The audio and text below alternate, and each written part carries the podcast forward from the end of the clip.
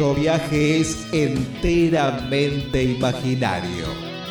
Basta con cerrar los ojos.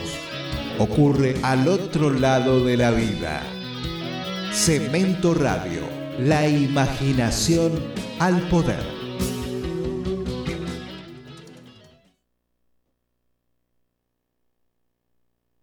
Señores, el museo ya abre sus puertas. Pasen, por favor.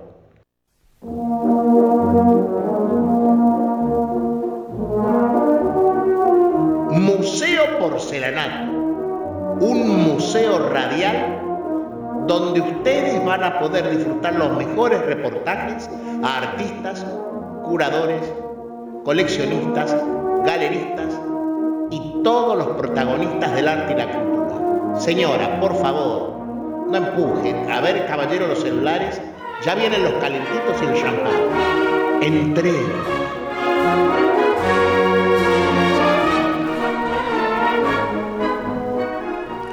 Muy bienvenidos a Museo Porcelanato.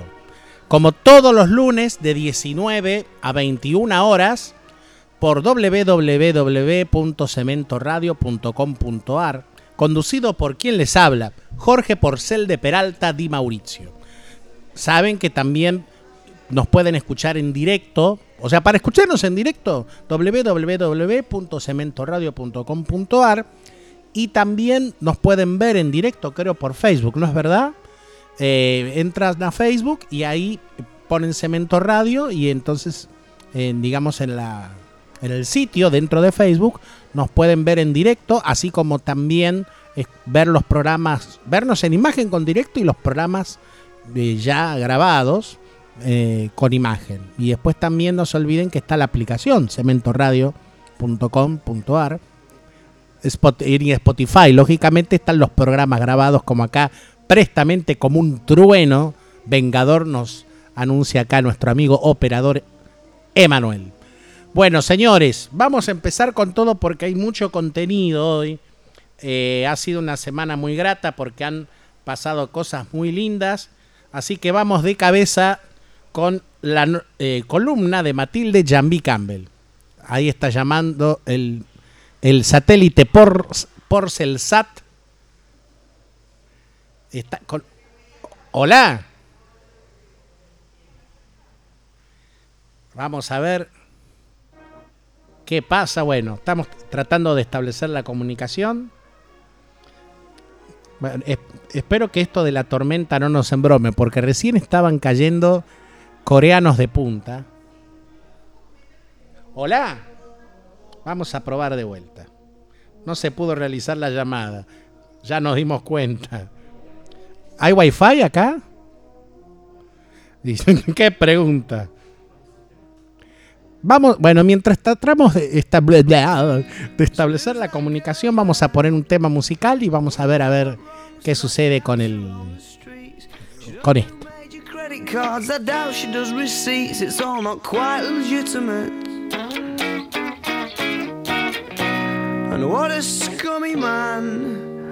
Just give him half a chance, I bet he'll rob you if he can.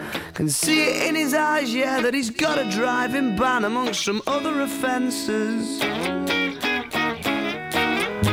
And I've seen him with girls of the night, and he told Roxanne to put on her red light. They're all infected, but he'll be alright, cause he's a scumbag, don't you know? Said he's a scumbag, don't you know?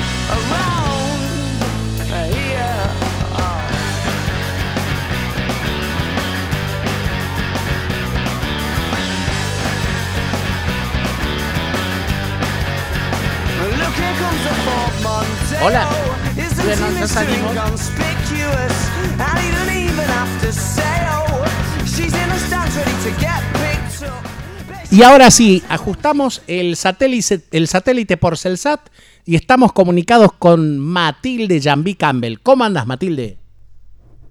¿Cómo estás, Porchi? ¿Cómo te va? ¿Qué contás? Bueno, qué semanita esta, ¿no?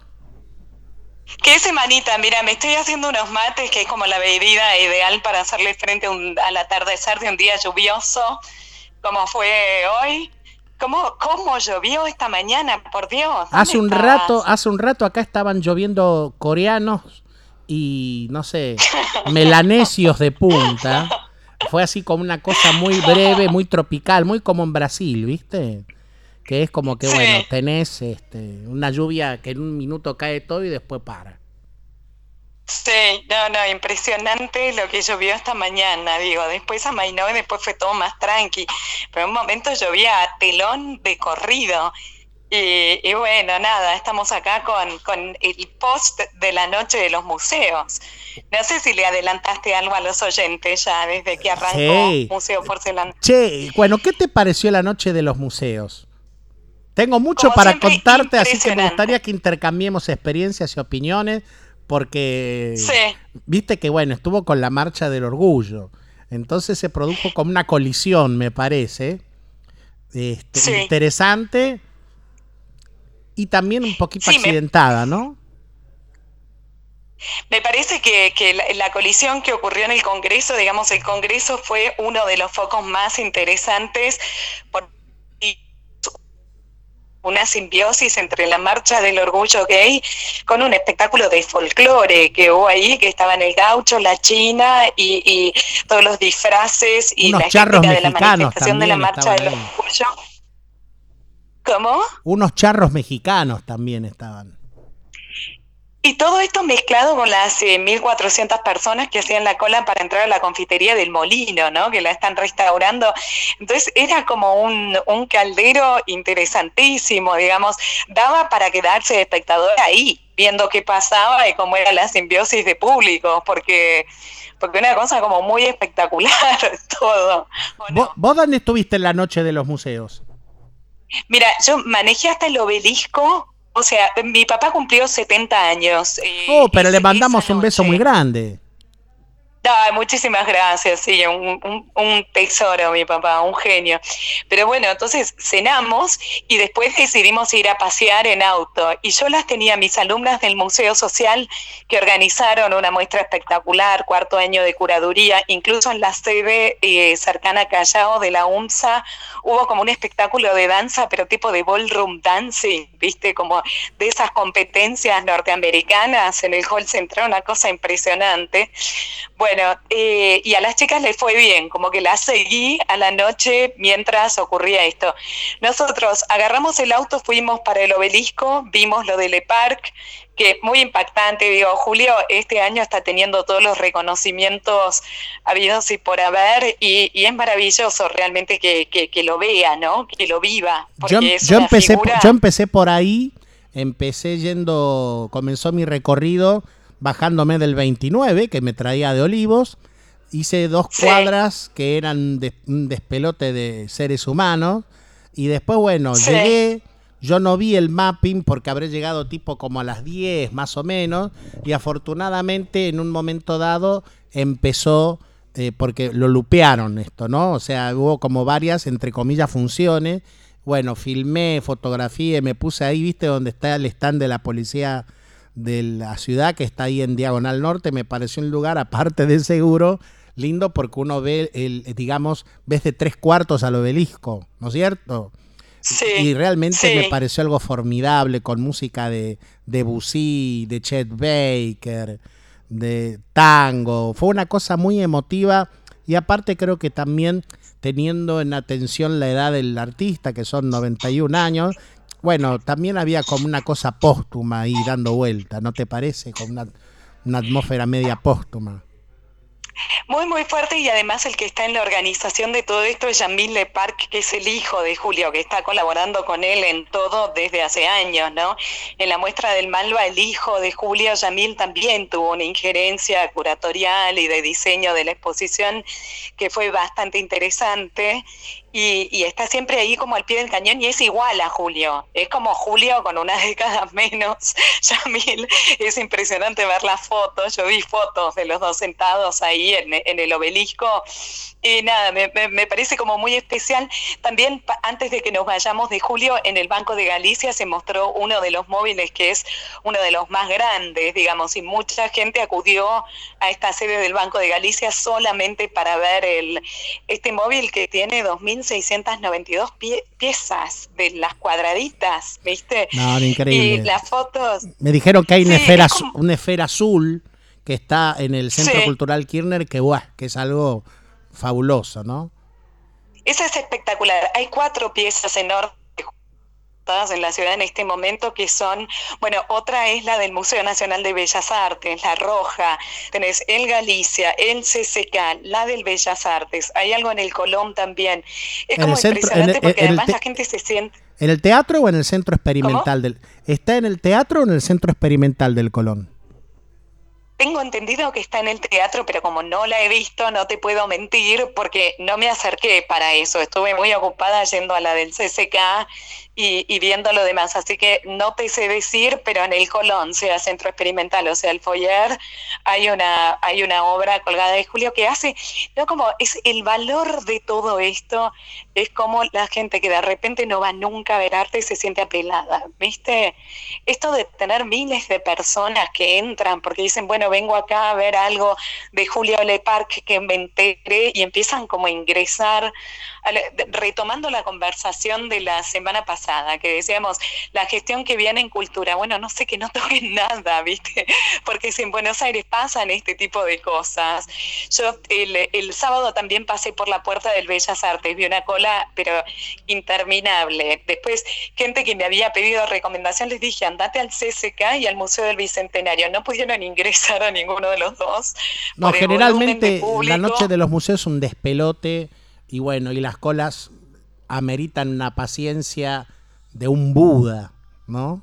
Pero es maravilloso, tenés 77 líneas de colectivo gratis, 77 líneas de colectivo llevándote por la ciudad para que recorras 280 edificios públicos, espacios culturales, porque incluso sí pasé por microcentro, por esto que te digo que me fui al, obelisco y al Congreso, medio como paseando en coche, era como a mí manejar por Buenos Aires a la noche es una de mis cosas favoritas en la vida, pero el sábado era muy especial. Y estaba, por ejemplo, abierto el destacamento policial de Buquiazo, en la calle Alcina, que es uno de los edificios más espectaculares que tiene Buenos Aires, pasa muy desapercibido porque Busquiazo era muy, muy módico como arquitecto, era un arquitecto que se regía por el principio de la pertinencia, pero bueno, veías toda la gente ingresando como Juancho por su casa, ese edificio espectacular que está cerrado por, por la función que desempeña y toda la mayoría del tiempo. Yo decía, esto es como está, estamos en Disney, o sea, no se puede creer lo que está pasando en esta ciudad. Bueno, y después, ¿qué más me llamó la atención? Me llamó mucho la atención eh, todo lo que me contaron de lo que fue el Fernández Blanco el sábado Parece que hay un altar mexicano excepcional que está hasta el 17, que tenemos que ir, que si querés vamos juntos. La fiesta de, los muertos, que se, en México se festeja de una manera especialísima, colorida, con una visión muy piola. Bueno, la película Coco de Disney muestra mucho eso y lo muestra maravillosamente. Es bellísima Coco, es, es, una de las mejores películas que hizo Disney, pero sí, el 2 justamente de noviembre es el Día de Todos los Muertos o de los Santos Inocentes y eh, como que eh, venía a, pertinencia de esto, pero Cometti, por ejemplo, que es el director del Fernández Blanco, estaba en la puerta del altar mexicano diciéndole a la gente que entraba así a borbotones, por favor vengan a ver la colección permanente también, que es muy importante, es muy buena, traten de no perdérselo. O sea, vos tenés un público masivo y el director que te está diciendo en la puerta, por favor entra a ver la colección permanente, es un museo de todos, ve esto también, no te lo pierdas. Viste cuando decís, no sé, es como un sueño que estas cosas ocurran, no, no se puede creer. Mira, y es la edición. Mira, eh, perdón la interrupción. Yo tengo una, te reitero, el sentimiento agrodolce, eh, qué sé yo, eh, cuando estaba en, el mapping del museo, del obelisco con Le Parc, de julio, ah, de julio había, había una atmósfera, digamos, bastante piola, porque creo que había gente que sabíamos en general que ese era el, o sea, porque es imposible estar en todos lados, eran más de 300 puntos, viste todo lo que es la noche en los museos, inexorable perderse algo o casi todo, pero digamos yo me di cuenta que el, el evento o la obra, aparte por la característica, porque hay muchas cosas de los museos que siguen, se pueden seguir viendo, pero lo del, lo del Le Parc era imperdible en el obelisco.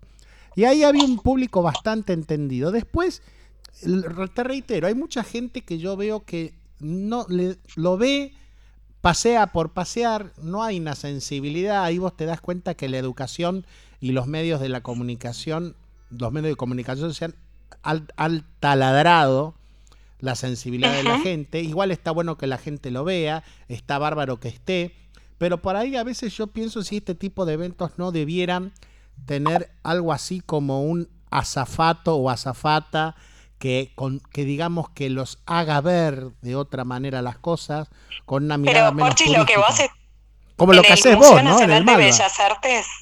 Sí, digamos, yo hago tours también por talleres y por eh, digamos, eh, nada, igual ahora estoy muy contenta porque estoy haciendo muchos tours por talleres de artistas y vendí obra, porque ¿te acordás que hace dos semanas? Vamos, vamos, Matilde, bueno, vamos. vendí tres fotos, soy la tipa más feliz del mundo, activó el mercado 2019, vamos. Cuando te comes el bife de mm, chorizo que pagaste con la obra que hiciste, tiene otro sabor. No, qué sé yo, hay una cosa como de esto de que cuando es, divino que alguien quiera vivir con tu obra, pero cuando la pagan hay como un tema de que le estás prestando un servicio a la humanidad y te retribuye con alguna energía por, por eso que vos haces. Y en el caso de la fotografía, que es un rubro precioso desde el hacer, que encima te paguen por hacer algo tan bello como hacer, es hacer foto, es como... Pero me parece muy bien, sos un artista profesional. Ay, muchas gracias. Pero mira, volviendo así, para artista profesional no sabes lo que está en la tarde. Me cuesta concentrarme porque estoy viendo el, solazo de los últimos rayos del atardecer después del día de lluvia. Estoy como hipnotizada. Pero espera, volviendo, para no irnos por las ramas.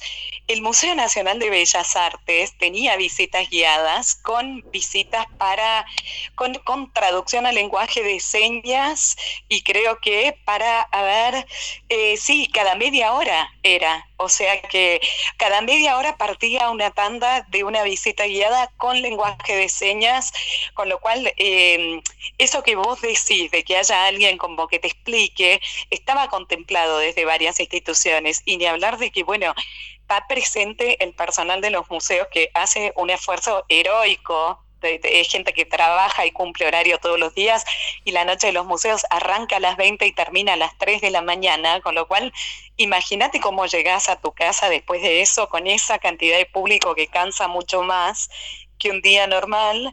Es heroico, digo, hay que hacer un pequeño aplausito para la gente de los museos que hace un día extra eh, energéticamente, digo, más allá de que eso se pague aparte, hay un tema de que vos ya cumplís con tu trabajo todos los días y ese día llegás a tu casa a las 4 de la mañana. ¿Te puedo contar algo? ¿Te puedo contar algo? Mira, porque tenías esa necesidad de comentarlo con vos acá en el espacio.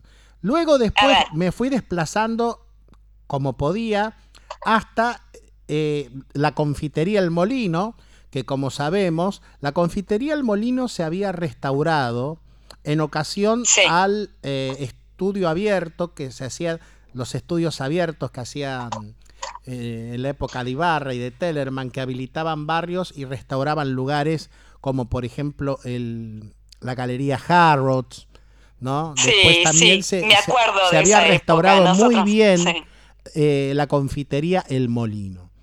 Que ahí humildemente expuse mis tortas, toda esa expectación, porque en ese momento eh, eh, yo, mis tortas de cumpleaños, yo vivía enfrente, eran de la confitería El Molino y eran tortas de ah. Racing. Y vos sabés que cuando me enteré que se iba a hacer ese, esa exposición, le pedí a Ana, Ana María Matistos, Batistosi que por favor me viera mi obra, le encantó y me metió. Y también, me, bueno, estaba ahí Eva Grinsta. Y ya que la hablamos, de Ana María Batistosi, que fue tan generosa conmigo. Le mandamos un beso grandote, grandote, grandote, porque bueno, tuvo un accidente en Milán. Eh, Ay, no sabía nada. No sabía, tuvo un accidente en Milán. Bueno, ya volvió, estuvo muy protegida y contenida por el, digamos, por lo que es el consulado y la embajada argentina en Italia. Bueno, está de vuelta con nosotros, está con los suyos, está bien, se está reponiendo. Así que bueno, yo me enteré por las redes. Le mandamos un beso muy, muy grandote a Ana María Batistosi, que ya está bien. Eh, y después, bueno, eh, yo me acuerdo que expuse en esa ocasión y estaba muy linda la confitería El Molino. En esta ocasión no estaba tan bien. O sea, hay otras diferencias aparte de que, bueno, tuve la dicha de hacer una de mis muestras más queridas en esa ocasión. Estamos hablando de noviembre del 2004, hace 15 años. Mirá cómo pasan los años. Eh, primero que no estaba tan bien restaurada. Segundo que había demasiada señalética y demasiados objetos y eso hacía que el tránsito de la gente fuera torpe. Además, bueno, ahora te reitero, estos eventos son más masivos. O sea que había mucha gente. Era un despelote entrar. Se podía subir por una escalera que no se sabía por dónde quedaba y vos veías gente que bajaba por otra. No estuvo mal hecho en términos generales, pero creo que está bastante desprolijo y todavía, bueno, no van a abrir la confitería porque todavía están viendo a quién se la van a concesionar.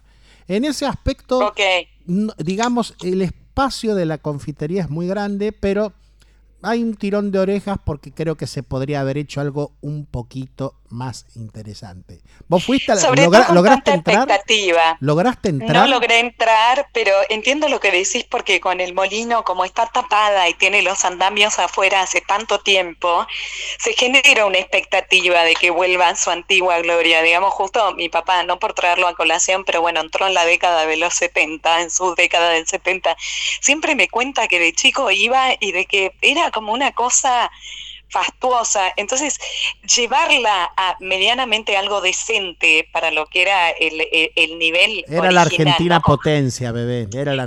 yo lo vi, yo lo vi. Un poco lo mismo, claro. ¿Qué, ¿Qué, haces con Harrods? Yo llegué a Harrods de chiquitita, mi mamá me llevó un cumpleaños, me compró unas cositas. Digo, pero ¿qué, te haces con un edificio de esas proporciones? Digo, hasta que no venga un momento de una inversión, de inyectarle, es mucha la plata que requiere quiere llevar a algo medianamente decente edificios de esa magnitud de esa categoría, de esa cantidad de metros, digamos. Mira, no, no me van a dar una comisión, pero yo pienso que por ahí IRSA que es un grupo económico que es el que tiene los shopping y como tiene experiencia en, claro, en semejantes locaciones, qué sé yo, se me ocurre que es una, una persona que, o bueno, el mismo Constantini, qué sé yo, gente que está digamos, que tiene capital y que tiene experiencia en grandes locaciones de nivel, ¿no? Sí, qué sé yo, yo me lo imagino como un esfuerzo estatal, pero digamos, el Estado hay que pensar que tiene que sostener, digamos, toda esta época de oro, porque yo pienso, sí, IRSA es una posibilidad porque ellos hacen eso, digamos, eh, Constantini también se dedica al negocio inmobiliario, pero Constantini tiene como otro perfil, o sea, IRSA ya hizo lo, de, lo del entorno del Centro Cultural Recoleta, digamos, por ahí tiene un perfil más de, de reflotar edificios que ya tienen como, como funciones.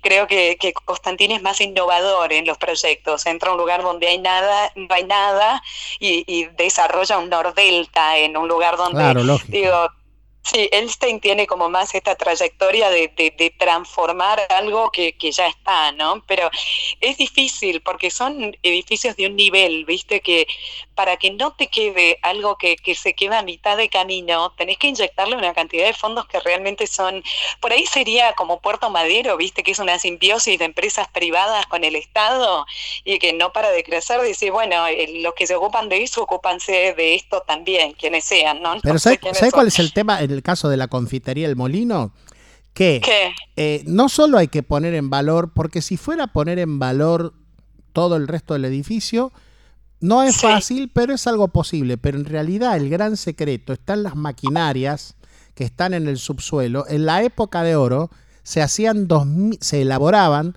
2.000 a 3.000 sándwiches de miga por día.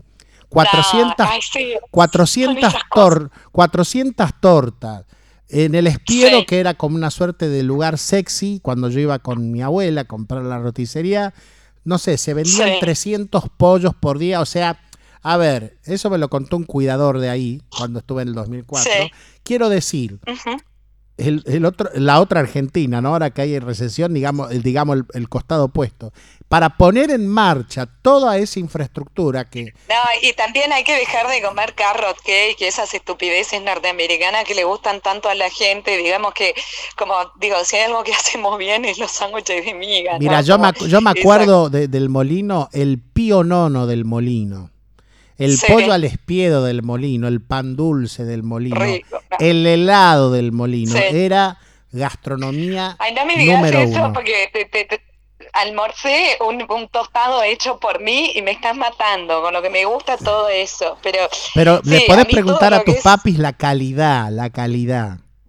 Claro. Era, era ir a tomar el té ahí era sublime. Era otra Argentina, ¿no?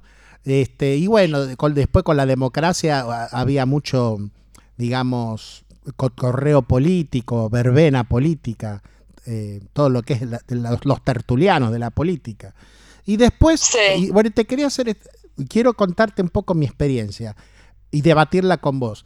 Respecto a lo que fue, digamos, el encuentro, por denominarlo de alguna manera, entre la gente que venía de la marcha del orgullo y la gente que estaba en la noche de los museos. ¿Por qué? Porque en Callao y Bartolomé y Rivadavia se daba el, eh, digamos, el choque o encuentro, como lo quieras llamar, entre las dos corrientes de personas bastante diferentes, porque no, digamos, la marcha del orgullo, y esto quiero señalarlo, no solo venía con toda la carga de diversidades sexuales, del colorido que, que, está, hay muchos artistas, me encontré con muchos amigos artistas, amigas artistas, sino también gente vendiendo cosas en la calle, me apasionó gente que vendía chori, pati, sigo hablando de comida, y, y salchipapa, que es algo muy peruano. Muy rico, es, espectacular. Pero acá viene también un poquito el tirón de oreja. Había mucha gente marginal que vos no sabés si eran chorro o estaban a punto de serlo. Quiero decir. Bueno, eso me comentaron, que hubo... Ah, hubo eh, robos a granel, yo estaba temblando porque tenía mi cámara reflex, mi celular, yo estaba mirando para todos lados. No, había sí, con eso cuando tenés equipos la pasas mal, te lo puede decir cualquier fotógrafo, eh, eh, eh, amigo del arte o fotoperiodista. Con equipos es como que también, más allá de que es desagradable saber que están robando todo alrededor tuyo, con equipos es un agravante, decís, ay, viste, como volverme a comprar esto, no. Había mugre por doquier, quiero decir, a ver, y esto me gustaría debatirlo con vos, si te parece. Uno puede hacer la transgresión, la jiponeada. Me parece bárbaro que exista una marcha donde no solo se defiende a las personas que tienen una sexualidad no convencional, que creo que a esta altura del partido ya es bastante convencional, sino que también hay otras cosas porque bueno, hay una presencia latinoamericana muy grande, también había mucha carga de, digamos, de protesta social con gente marginal, lo cual me parece bárbaro, pero quiero decir no hay por qué robar ni no hay por qué ensuciar. En un momento dado estaban llenos de basura. O sea, no soy careta, pero quiero decir, uno puede ser, como decía mi abuela, pobre pero limpito. ¿Entendés? Pero eso ni hablar y eso es como uno de los cruces permanentes que hay en, en, en, los debates de, políticos argentinos, eso de como cuidar lo que tenés o el que no lo cuida, pero digamos, somos esto, somos la pura impura mezcla. Hay, en Argentina hay tres generaciones eh, que, que no, no, no, tuvieron acceso, que vivieron marginalmente tres generaciones sin, sin acceso y de forma marginal. Digo, está por todo Bernie, no te lo estoy diciendo yo, lo sabemos, es una realidad, tenemos una composición demográfica donde hay gente que no accede y que le da lo mismo realmente tirar en el... Porque también cuando vos naciste eh, sin digamos, en un lugar marginal donde hay violencia, devolvéis violencia, digamos, hay un, una cuestión donde que esté limpito y ensuciado, no me importa, te lo ensucio porque de alguna manera me estoy desquitando. y eso se olía mucho, eso que vos decís precisamente con, de una manera tan certera, lo estás señalando, se olía ahí. Sí.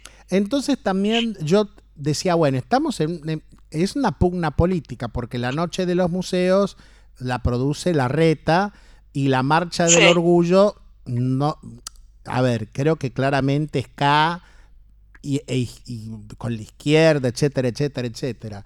Entonces, bueno, el matrimonio igualitario lo pasan ellos en el 2010, que, que claro, ahí empezó el comienzo de, la absorción de, esas minorías por el kirchnerismo. Pero a lo que voy es que los que vamos a pasar un buen momento y que tenemos ganas también de participar de la Marcha del Orgullo, en la cual yo reitero que hace mucho que no participo porque está demasiado politizado. Antes era muy divertido. Lo sigue siendo. Mira, yo como... pero, pero, pero, perdón la interrupción.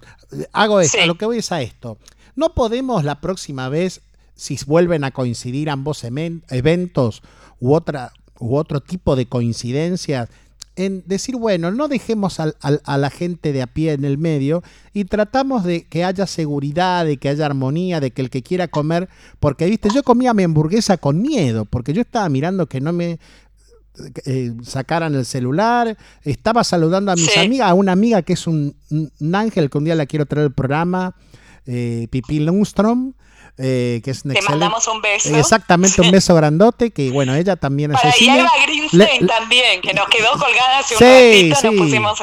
A Eva también, un eh, abrazo Exacto, un beso grandote. Bueno, eh, pero el tema es que, bueno, a ella le robaron el celular, que es un ángel de Dios. Entonces digo, este, loco, creo que esto es una postal y es una mm, metáfora de lo que es nuestra sociedad. O sea, empezar a encontrarnos bien. ¿No es cierto? Porque creo que el que está hecho bolsa, y conste que mi situación económica no es la de la mejor, por lo tanto, digamos, yo estoy cercano a los dos sectores de alguna manera, eh, también te implica como desafío superar ese sufrimiento y abrirte al bienestar del otro. Y también la gente que por ahí va a un museo, que ahí había gente bienuda, o, digamos de una clase media alta que bueno, se ponía un poco molesta, tampoco ser tan, tan, pero tan, pero tan careta y tratar de que más o menos nos miremos todos y empecemos a aprender a vivir juntos, ¿no? Estoy de acuerdo, igual, más allá de lo que decís, siempre es como que hay que medir un poco el tono de, eh, del lugar en el que estás, en el sentido de que ponele, eh, la Noche de los Museos es un evento para incluir en, en, los circuitos culturales a gente que en condiciones normales o por laburo o porque vive lejos o porque el arte no lo llama, eh, tienen como una oportunidad de acercarse con todas las facilidades, va a estar abierto, no es en horario laboral, es un sábado, es un evento como para toda la familia. Me parece una pena que el que hace un esfuerzo y dice, no, bueno, vamos, y se trae a los chicos, y se, se encuentre con esta situación así como tan eh, desestabilizante cuando vos saliste de tu casa con este tono, ¿no? Con un tono político o de... Con la marcha del orgullo, yo insisto, como yo, estamos rodeados de, gente que tiene opciones distintas de querer, digamos, el mundo del arte es el mundo de naturalizar las opciones de, de identidad de género. Antes de empezar a hablar ya estás como que está perfecto todo. Ahora, yo creo que los cambios más importantes se generaron a nivel de que la ley empezó a amparar a la gente que tiene una opción distinta de querer o una opción, porque es distinta? Digo, que, quiere de una manera que no fue la mainstream histórica, em, en, el sentido de que nadie te puede joder a partir de que la ley para... A mí me parece que los cambios importantes de, legales y de que las instituciones te amparen, no, no pasan por una marcha, pasan por la vida cotidiana, pasa por poder estar felizmente en pareja con una persona de tu mismo sexo y saber que nadie te puede decir nada porque la ley está de tu lado, por más homofóbico retrógrado que sea tu entorno, digamos. Entonces, una vez que existió la conquista legal, cómo se festeja una, vez al año me parece completamente secundario. Me parece si tenés ganas andar, disfrazate lo que quieras, llevar la bandera, pero a mí no me apela tanto el participar de las marchas del orgullo o ir a bancar, digamos, porque por ahora soy hetero, pero si no lo fuera un día te lo cuento con la misma apertura con la que estamos hablando. Eh, me, parece que lo más importante es con estos amigos que tenemos, con esta gente que, que lo vive por primera generación, como algo eh, socialmente aceptado y legítimo, pasar tiempo con ellos, ver cómo funciona esto adentro de la casa, cómo pasa el, viste, decir, bueno, está bien y está bien y, es una transformación de la vida cotidiana y afectiva mucho más que una marcha anual, para mí. Lo que pasa es que algo sucedió la noche de los museos, creo que se hizo este año, no sé si hace un mes, y se llovió todo, por eso se volvió a reprogramar para eh, el, último sábado. Lo que pasa es que, bueno, yo pienso que haberla reprogramado, quizá en consonancia con la marcha del orgullo, fue una apuesta, porque no neguemos que todas las cosas culturales que se hacen eh, desde el Estado eh, son decisiones políticas y manejos políticos. Yo soy artista porque yo de adolescente viví la primavera cultural alfonsinista y de algo, algo sé de eso. Pero a lo que voy es que por ahí fue un poco riesgoso teniendo en cuenta, digamos, el, ambiente de año electoral, ¿no? Sí. Haber quizás superpuesto esto.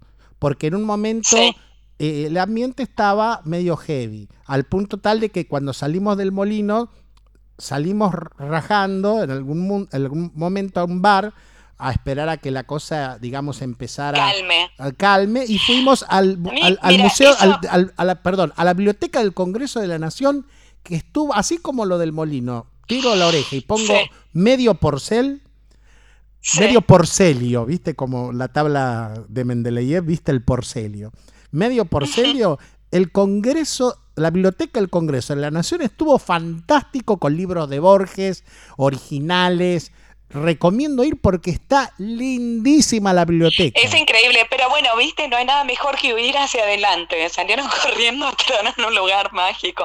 No, pero espera, yo lo que quiero decir es como entiendo perfecto lo que vos me estás planteando y una cosa que tiene un clima y otra que tiene otro clima se encuentran.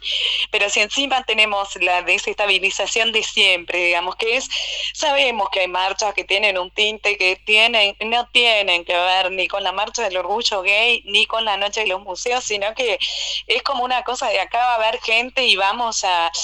Y hay que medir el tono y digamos, cuando vos salís de tu casa en familia para pasarla bien, o en tu caso, para ver eventos culturales, digo, hay un momento en que hay que saber irse, digo, porque no, mm, no, eh, no querés estar en el medio de, de, una cosa agresiva y violenta en un día de festejo, porque tanto la marcha del orgullo gay como la noche de los museos eran festejos, digamos, si vienen los piolas de siempre, de siglo XX, cambalache, problemático y febril, afanar lo que puedan, y es como para decir, bueno, eh, por ahí dejarlo ahí. Me parece una pena. Porque sí, yo pienso que, el, el, gobierno de la ciudad eh, ahí estuvo flojo con el tema de seguridad y también eh, creo que yo diría a la, gente que hace la Marcha del Orgullo, no los conozco.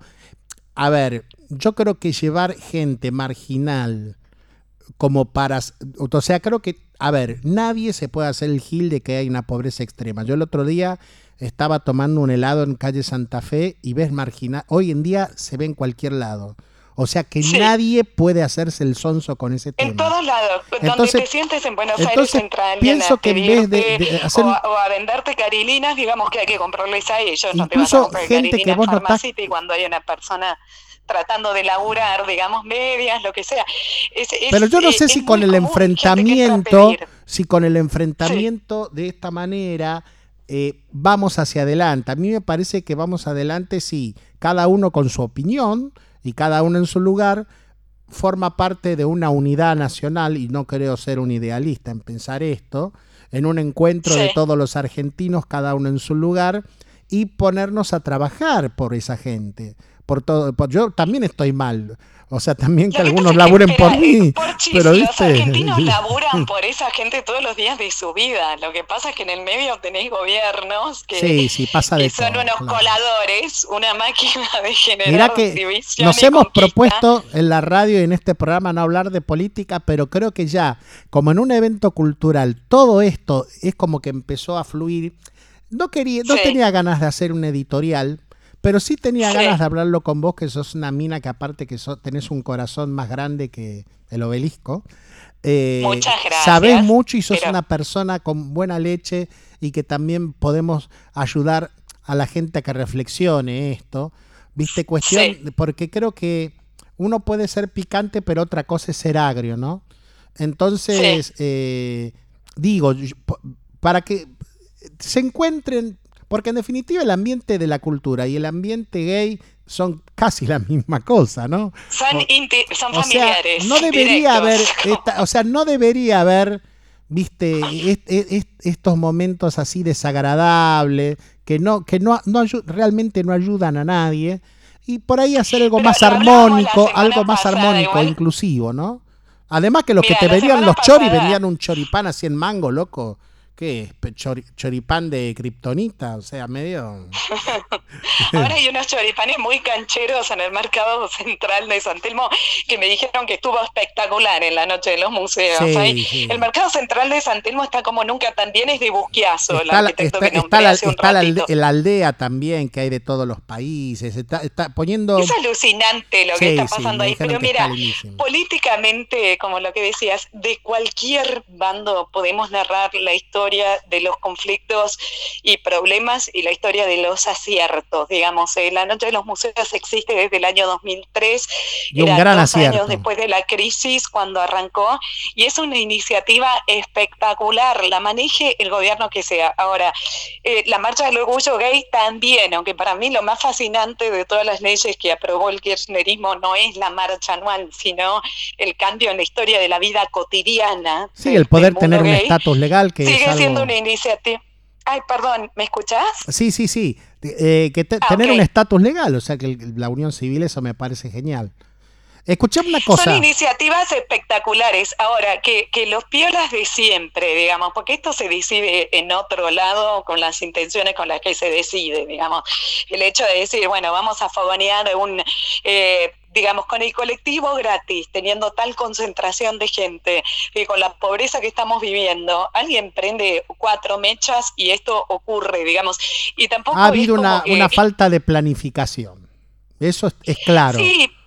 Es claro, claro, claro. No sé si es una política de, esa política que vive abajo de la alfombra, viste, que nunca da la cara.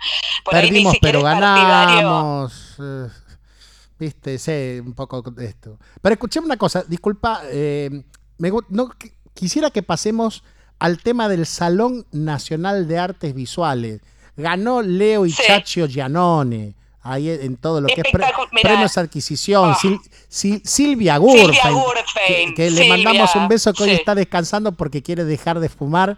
La quería sacar al aire y me dijo, bueno, lo hacemos la semana que viene a otra porque está, o sea, está ya ganó su premio, primer premio de pintura, y ahora va a ganar por su segundo premio de la vida, que es dejar el faso. Así que le deseamos los mismos éxitos. Después Leila Chop también tuvo algo muy piola ahí, eh, un premio. Realmente, eh, contanos un poco a ver cómo lo ves este Salón Nacional, donde creo que hay una consagración de toda una generación de artistas.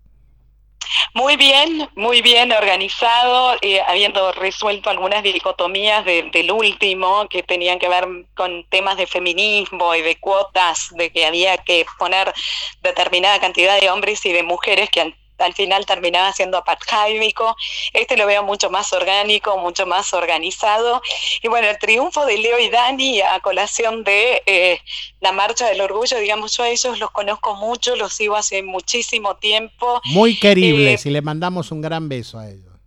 Sí, tienen una cosa espectacular que viste que, o sea, Leo, Leo y Dani tienen una estructura grande para efectuar esos bordados, vamos a contarle al público, se caracterizan por hacer autorretratos de su vida gay con sus mascotas en bordados de escala por momentos monumental. En el taller de ellos existen hilos de todos los colores que existen en el mundo, digamos, viajan para comprar hilos. Y es un trabajo a mano que requiere muchísimo tiempo, muchísima paciencia y para el cual tienen muchos asistentes y uno de los grandes méritos de, ellos es que siempre que hablas con los asistentes o con la gente que trabaja para ellos, digamos, en todos los, en todas las, las actividades que conlleva la elaboración de estos bordados gigantescos, los aman, o sea, aman formar parte de eso, aman colaborar con la edificación de ellos como artistas, tratan muy bien a la gente, son muy honestos con su trabajo, con los viajes, con los éxitos y con las complejidades del oficio. Lo cuentan siempre que dan una visita guiada, cuentan lo que es de repente pasarte 15 horas arriba de un bordado. O sea que son como mm, sumamente transparentes y se merecen eh, todo esto y más. Me parece una además de ser virtuoso, ¿no? Y ahora, bueno, premio adquisición de la presidencia de la nación, o sea que bueno, ya es patrimonio nacional. ya es patrimonio, se consagraron, pasaron a la historia. Leo y Dani en el umbral de la historia. Recordemos que el Salón Nacional de Artes Visuales está expuesto en Riobamba 985, que es el Centro Cultural del Bicentenario, a la vuelta de Santa Fe. Eh, el 12 te deja genial, entre otros. Eh, y bueno, eh, ¿viste alguna obra más ahí en el salón? El cuadro de Silvia me pareció espectacular, lo vi, lo tengo. Silvia es una artista como... Muy riguroso. Sí, muy riguroso en tonos tranqui, como pasteles y que van como en un degradé muy, muy lindo. Silvia viene con esto hace muchos años, es una preciosista total de la pintura. También estos, estas dos victorias te dan como un, un un indicio de que el virtuosismo, digamos, en saber una técnica sigue valiendo algo, ¿no? Por más que el, conceptualismo de Duchamp nos llevaron a todo el derrotero. Cansó un poco ya. Y mira que yo era conceptualista full, la obra de Maki, qué sé yo, tantos amigos, pero llega un momento en que ya uno también quiere ver otra cosa, ¿no? Que haya un cambio. Es pendular. Exacto, sí, claro. Todo es pendular. Cíclico. Pero eh, es, es, es, muy bello ver el reconocimiento a este, este saber efectuar una labor con maestría, ¿no? Que tienen los dos, tienen tanto Leo y Dani como, como Silvia, y está muy bien que eso se premie porque, porque para eso también hay que ser inteligente a nivel conceptual, ¿me explico? Florencia Levi también, estuvo ahí, eh, muy bien, que la obra de Florencia es muy... Tiene una cosa de, de de refinamiento, bueno, ella misma es una, mina muy refinada, pero lo que voy es que tiene un refinamiento y una cosa a su vez densa, ¿no? Que está muy buena esa síntesis de la obra de Florencia Levi, ¿no? Eh, o sea, realmente, bueno, creo que hay una generación de artistas, claramente que este año se les ha dado la bienvenida al mundo, digamos, de, el mundo del espectáculo. sí, es como un. Es, la, gran palmada en el hombro, como de venís bien, ¿viste? Es ese momento en el cual te dan un premio y por más que vas a seguir, digamos, ese, ese es un panorama del arte. Nosotros en Buenos Aires tenemos un mercado chico, pero no porque sea chico, sino porque es chico para la cantidad de artistas increíbles que hay en esta ciudad, digamos. Siempre el viaje sigue, digamos, pero estos momentos para la gente que viene trabajando hace tantos años es como de un, de un es un apuntalamiento, es como una palmadita en el hombro, como de bien. Vamos. ¿Y qué tenemos eh, esta semana mm, para ver? El jueves tenemos el premio Clem, ahí en la Fundación Jorge Federico Clem, que va a ser otro de los grandes premios para ver eh, en este fin de año, ¿no? Sí, absolutamente. Eh, y además Clem es como una institución que siempre trabaja de manera sólida, a veces hacen cosas contra eh, las expectativas, pero que son necesarias, digamos, y es un premio que históricamente absorbió a una generación que vos sabés que a mí me gusta mucho, Cintia Capelmacher, Patricio Larrandevere, digamos. Está mi gran amiga Guadalupe Chirrotarrab, que le mandamos un beso. Claro, sí. Sí, sí, sí. Eh, así que el premio Clem siempre, ¿eh? yo lo dejaría ese como el plato fuerte de esta semana. También que... sí, de, sí. Sí. No, me parece perfecto tu input, no, no tengo ganas de sumar cosas al menú porque es eso, digamos, esta semana es eso. En esta, la semana pasada también eh, se le, Clarín le dio un, premio de honor a Jacobo Fitterman, bueno, ultra merecido, ¿no? O sea...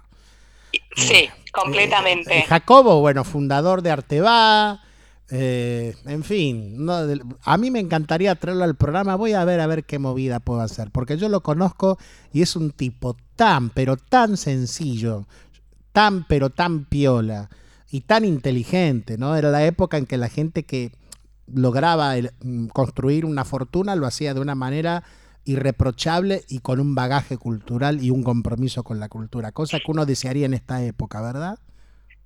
Sí, ni hablar. O sea, de esas experiencias tuve muchas últimamente de esto de decir que, que bien hechas ciertas cosas. Y digo, más allá de que, de que existen grandes comprometidos con la cultura el día de hoy, bueno, nada, hablamos de cosas que tienen que ver, de la confitería del molino, y de, pero digamos, la semana pasada habíamos hablado de, de cómo depende la dirigencia política y me acuerdo que te dije, mira, vivir en Buenos Aires es como una cosa increíble porque es no tiene fin, digamos, esta ciudad, no tiene fin y nos podemos quejar de que el molino está mal, pero el Congreso está en plena restauración y el Barolo está a dos cuadras y después al lado tenés el, el, el Congreso que está todo tapiado, me pareció como una obra en sí. Yo le saqué varias fotos porque me parece es, una obra. Parece un Cristo. No, parece, parece, una obra de parece una obra de Erlich, ¿viste? El Congreso empaquetado, ¿viste?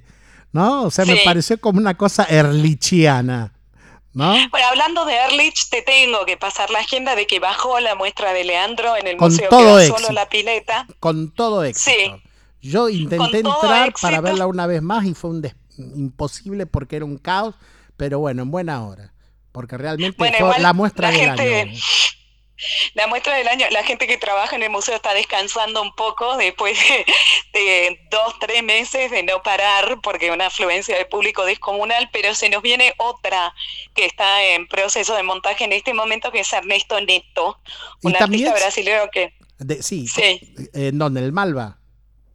En el Malva, la próxima temporaria del Malva es Ernesto Neto, que es un artista brasilero que tiene una galería en Río que se llama Agentil Carioca, que hace muchísimo por posicionar artistas jóvenes, o sea, él y su pareja toda la vida trabajaron como para, y tiene un socio también con el que trabajan para darle una mano a los que recién empiezan, y Neto, haciendo un poco de historia local, expuso en el Faena, una obra transitable que parecía como un calado en crochet a gran escala de color pero la diferencia de tenerlo en el Malva es que el Faena semanalmente abre pocos horarios y en cambio el Malva, bueno, tiene un horario de corrido que hace que sea mucho más fácil organizarse para visitarlo, ¿no? Y, para ir cerrando, no nos olvidemos que también se viene del OFF en el Mamba, en el Museo de Arte Moderno.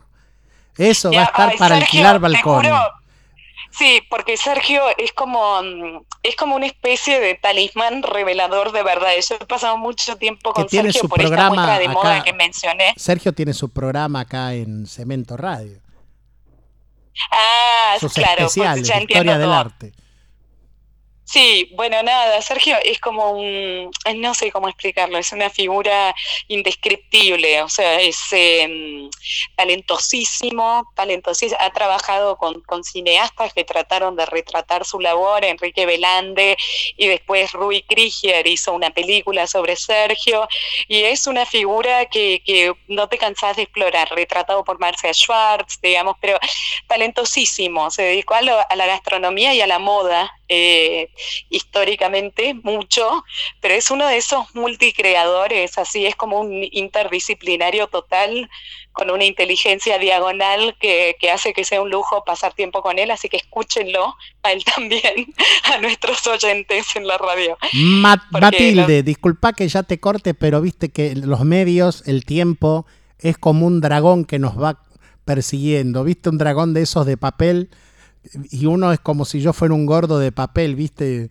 Hecho como un origami gordito que va corriendo adelante. Así que. Me voy a quedar con esa imagen. ¿No? Te siento perfecto. Ya, se nos hizo muy largo. Porchis, te mando un abrazo. Te mando un beso grande. Te quiero mucho y te respeto y te admiro y bueno, miles de flores. Matilde Jambi Campbell en Cemento Radio, en Museo Porcelanato. Ya regresamos.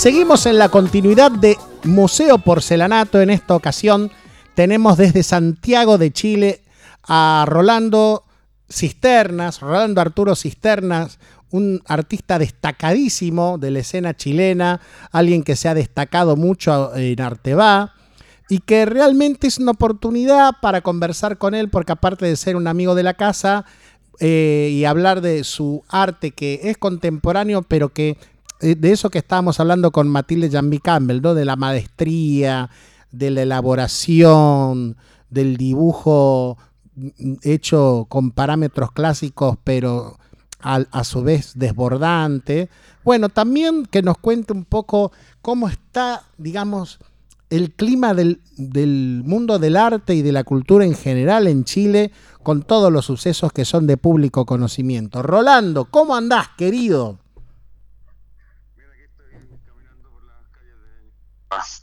¿Dónde estás? ¿Aló? Sí, sí, dime, repetí. Sí, sí, que estoy acá caminando por las calles de Ñuñoa, que es un barrio emblemático de, como residencial de Santiago, en donde por lo menos en este momento no está pasando nada, porque es como estoy dentro de un barrio de puras casas de familia, muy tranquilo. Así que bueno, sí, hoy eh, hubieron varias marchas, eh, al, menos acá por la televisión se veía que hubo, muchas marchas. De, aparte es como que la propuesta también de, de, las manifestaciones se está diversificando, ¿no? Si bien todas confluyen en un mismo reclamo, es como que también hay cosas hechas por gente de la cultura, ¿no? Es como que hay una, atmósfera muy piola ahí. Bueno, ¿cómo andas vos? Contanos cómo... Sí. O sea, bueno, respecto a lo que me decías recién, tengo la impresión de que, de que el movimiento en general está como mutando desde un reclamo como una especie de pasión hacia ver cómo organizarlo para tener claro cuáles son las demandas, etcétera. Pero si quieres podemos conversar después de eso. Bueno, ¿cómo andás vos y cómo anda tu obra? Contanos algo porque realmente, eh, bueno, debes tener como todos los artistas una website, ¿no? Para el que quiera ver la obra en, la compra. Sí, sí, mi, mi sitio es rolandocisternas.com, tal cual, Rolando Cisternas, con ese final C al principio. Y bueno, ahí está mi trabajo hasta, hasta mi última exposición del año pasado. Y ahora, de hecho, el próximo sábado inauguro una muestra que no pudimos inaugurar antes por porque justo el día que íbamos a inaugurar fue cuando estalló todo en Santiago. De hecho, fuimos los primeros como en posponer todas las, actividades porque entendimos rápidamente que había un problema que era como que sobrepasaba nuestra situación de artistas, digamos. Y, Lo que se suele decir causas de fuerza mayor. Sí, claro, o sea, pero además eh, sentimos que, que era como una cosa que, porque esto estalló un viernes, y aunque no sabíamos si es que el sábado seguía o no, había sido una cosa solo el viernes, ya en ese momento habíamos tomado la decisión de parar todo porque sentimos que había algo más, como una especie de energía, digamos. Sí, esas cosas que se captan. ¿Cómo se llama la muestra y dónde se expone para la gente que por ahí nos escucha de Chile? O bien que se pega un viajecito y, y pueden comenzar su viaje o continuarlo viendo tu muestra. Claro, la, la, galería se llama Factoría Santa Rosa, es de la, de la de algunas de las galerías, pocas, yo diría que están fuera del circuito como habitual de las galerías, está como en, un, en una especie como de, yo no sé cómo le llaman allá, pero es como un mercado, como un persa. Sí, más underground. en donde venden muchas cosas, pero entonces este lugar antiguamente era una industria, que era la factoría Santa Rosa, que y en, y en ese lugar su eh, una de sus herederas puso esta galería, una, ella se llama Carolina Musalem, y tiene esta galería que se llama Factoría Santa Rosa, que ya tiene una historia en Chile y representa a algunos artistas muy importantes como Guillermo Núñez o la Julia Toro, que son, que son como emblemáticos de, nuestra historia del arte. Bueno, y contanos un poco de qué va la, la, muestra que vas a presentar. La muestra somos, somos tres personas, eh, Paz Carvajal, Jorge González Araya y yo. Eh, el Jorge González también es dibujante. Eh, en verdad como que se plantea la muestra como una curatoría general como de, que tiene que ver como, como con esta sumatoria de cosas, o sea, como cada uno inventa su propio sistema, o sea, cada, cada obra funciona en su propio relato personal, digamos, pero como que tienen esta cosa de la aleatoriedad interna que es interesante porque hay una, La Paz trabaja como bordando estas cosas que se llaman mostacillas ah, y citando textos de la literatura de la literatura antigua. Jorge es dibujante, pero dibuja así como un, un imaginario muy erótico, por decirte. Pero entonces él también junta un montón de imágenes que terminan siendo como un relato bastante personal.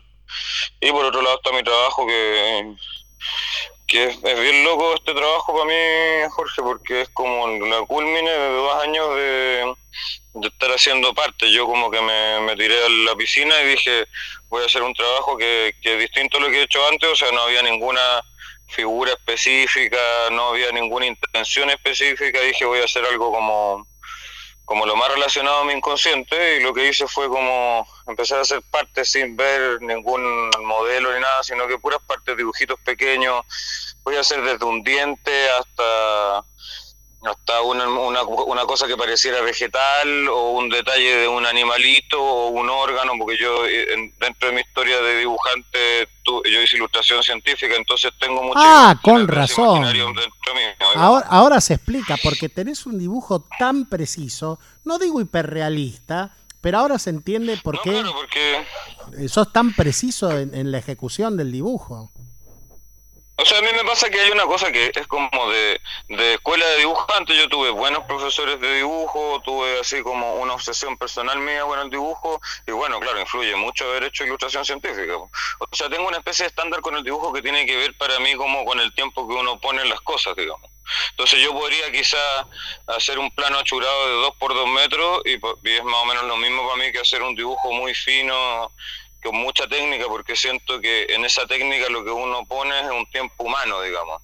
Y en ese sentido, lo que yo trato de hacer con mi trabajo es, dar cuenta de ese tiempo humano. Para mí, si hay algo importante en el trabajo que yo hago, es que el otro sienta mi presencia humana, incluyendo el tiempo que eso implica, no solo mi idea, no solo mi, mi gesto artístico, que es algo que uno ve mucho actualmente. Digamos. O sea, yo me interesa más allá del gesto artístico, o sea, me interesa el gesto artístico tanto como ese yo Rolando Cisternas que el otro puede ver y vivenciar en, cuando ve mi obra.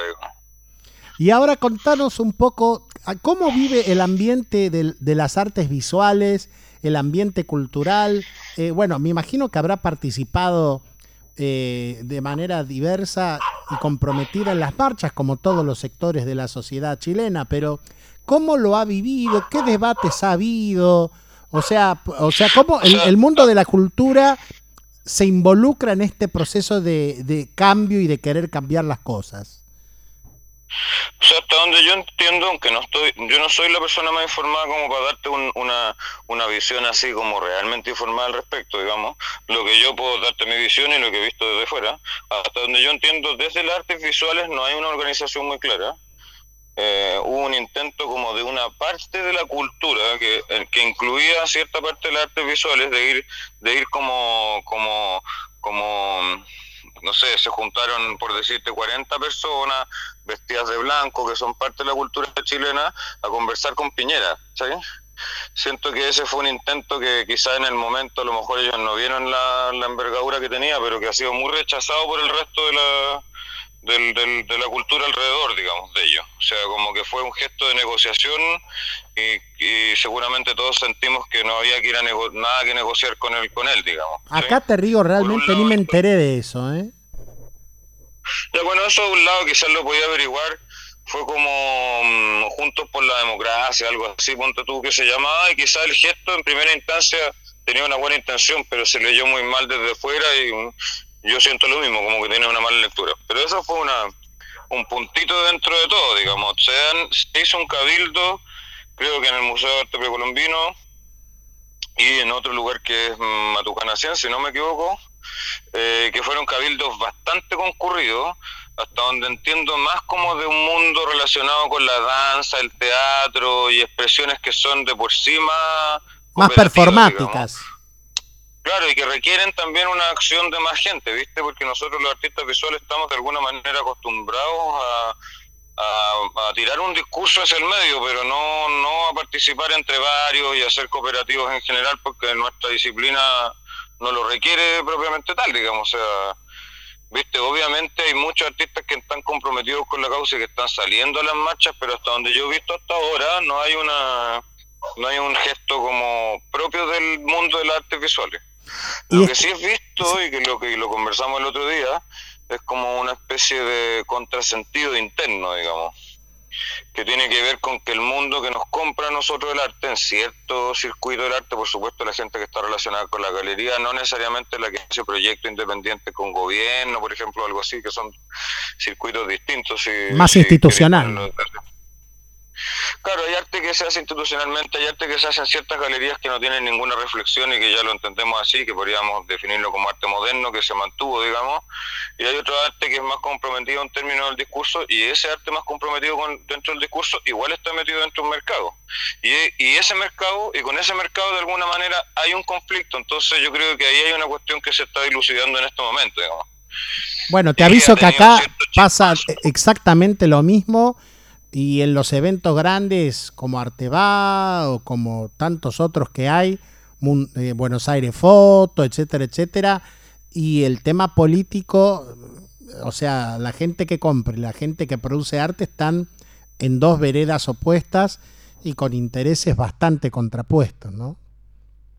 Claro, y en este momento que, o sea, aunque aunque parecía que estos dos momentos de nuestros países no eran tan símiles, digamos, ahora que ahora que ahora que los vemos de nuevo, digamos, se parecen parecidos. O sea, tenemos dos sociedades que en este momento están muy polarizadas y en esa polarización caemos nosotros, o sea, caemos, cae el mundo, la cultura, cae porque estamos obligados a reflexionar y cuando reflexionamos nos damos cuenta que claro, que hay un montón de abusos, que hay un montón de, en el caso de ustedes tuvieron un gobierno muy responsable en términos del manejo económico, etcétera, y, de, una, de, como un, de un liberalismo extraño, así como bien amiguístico con su amigo.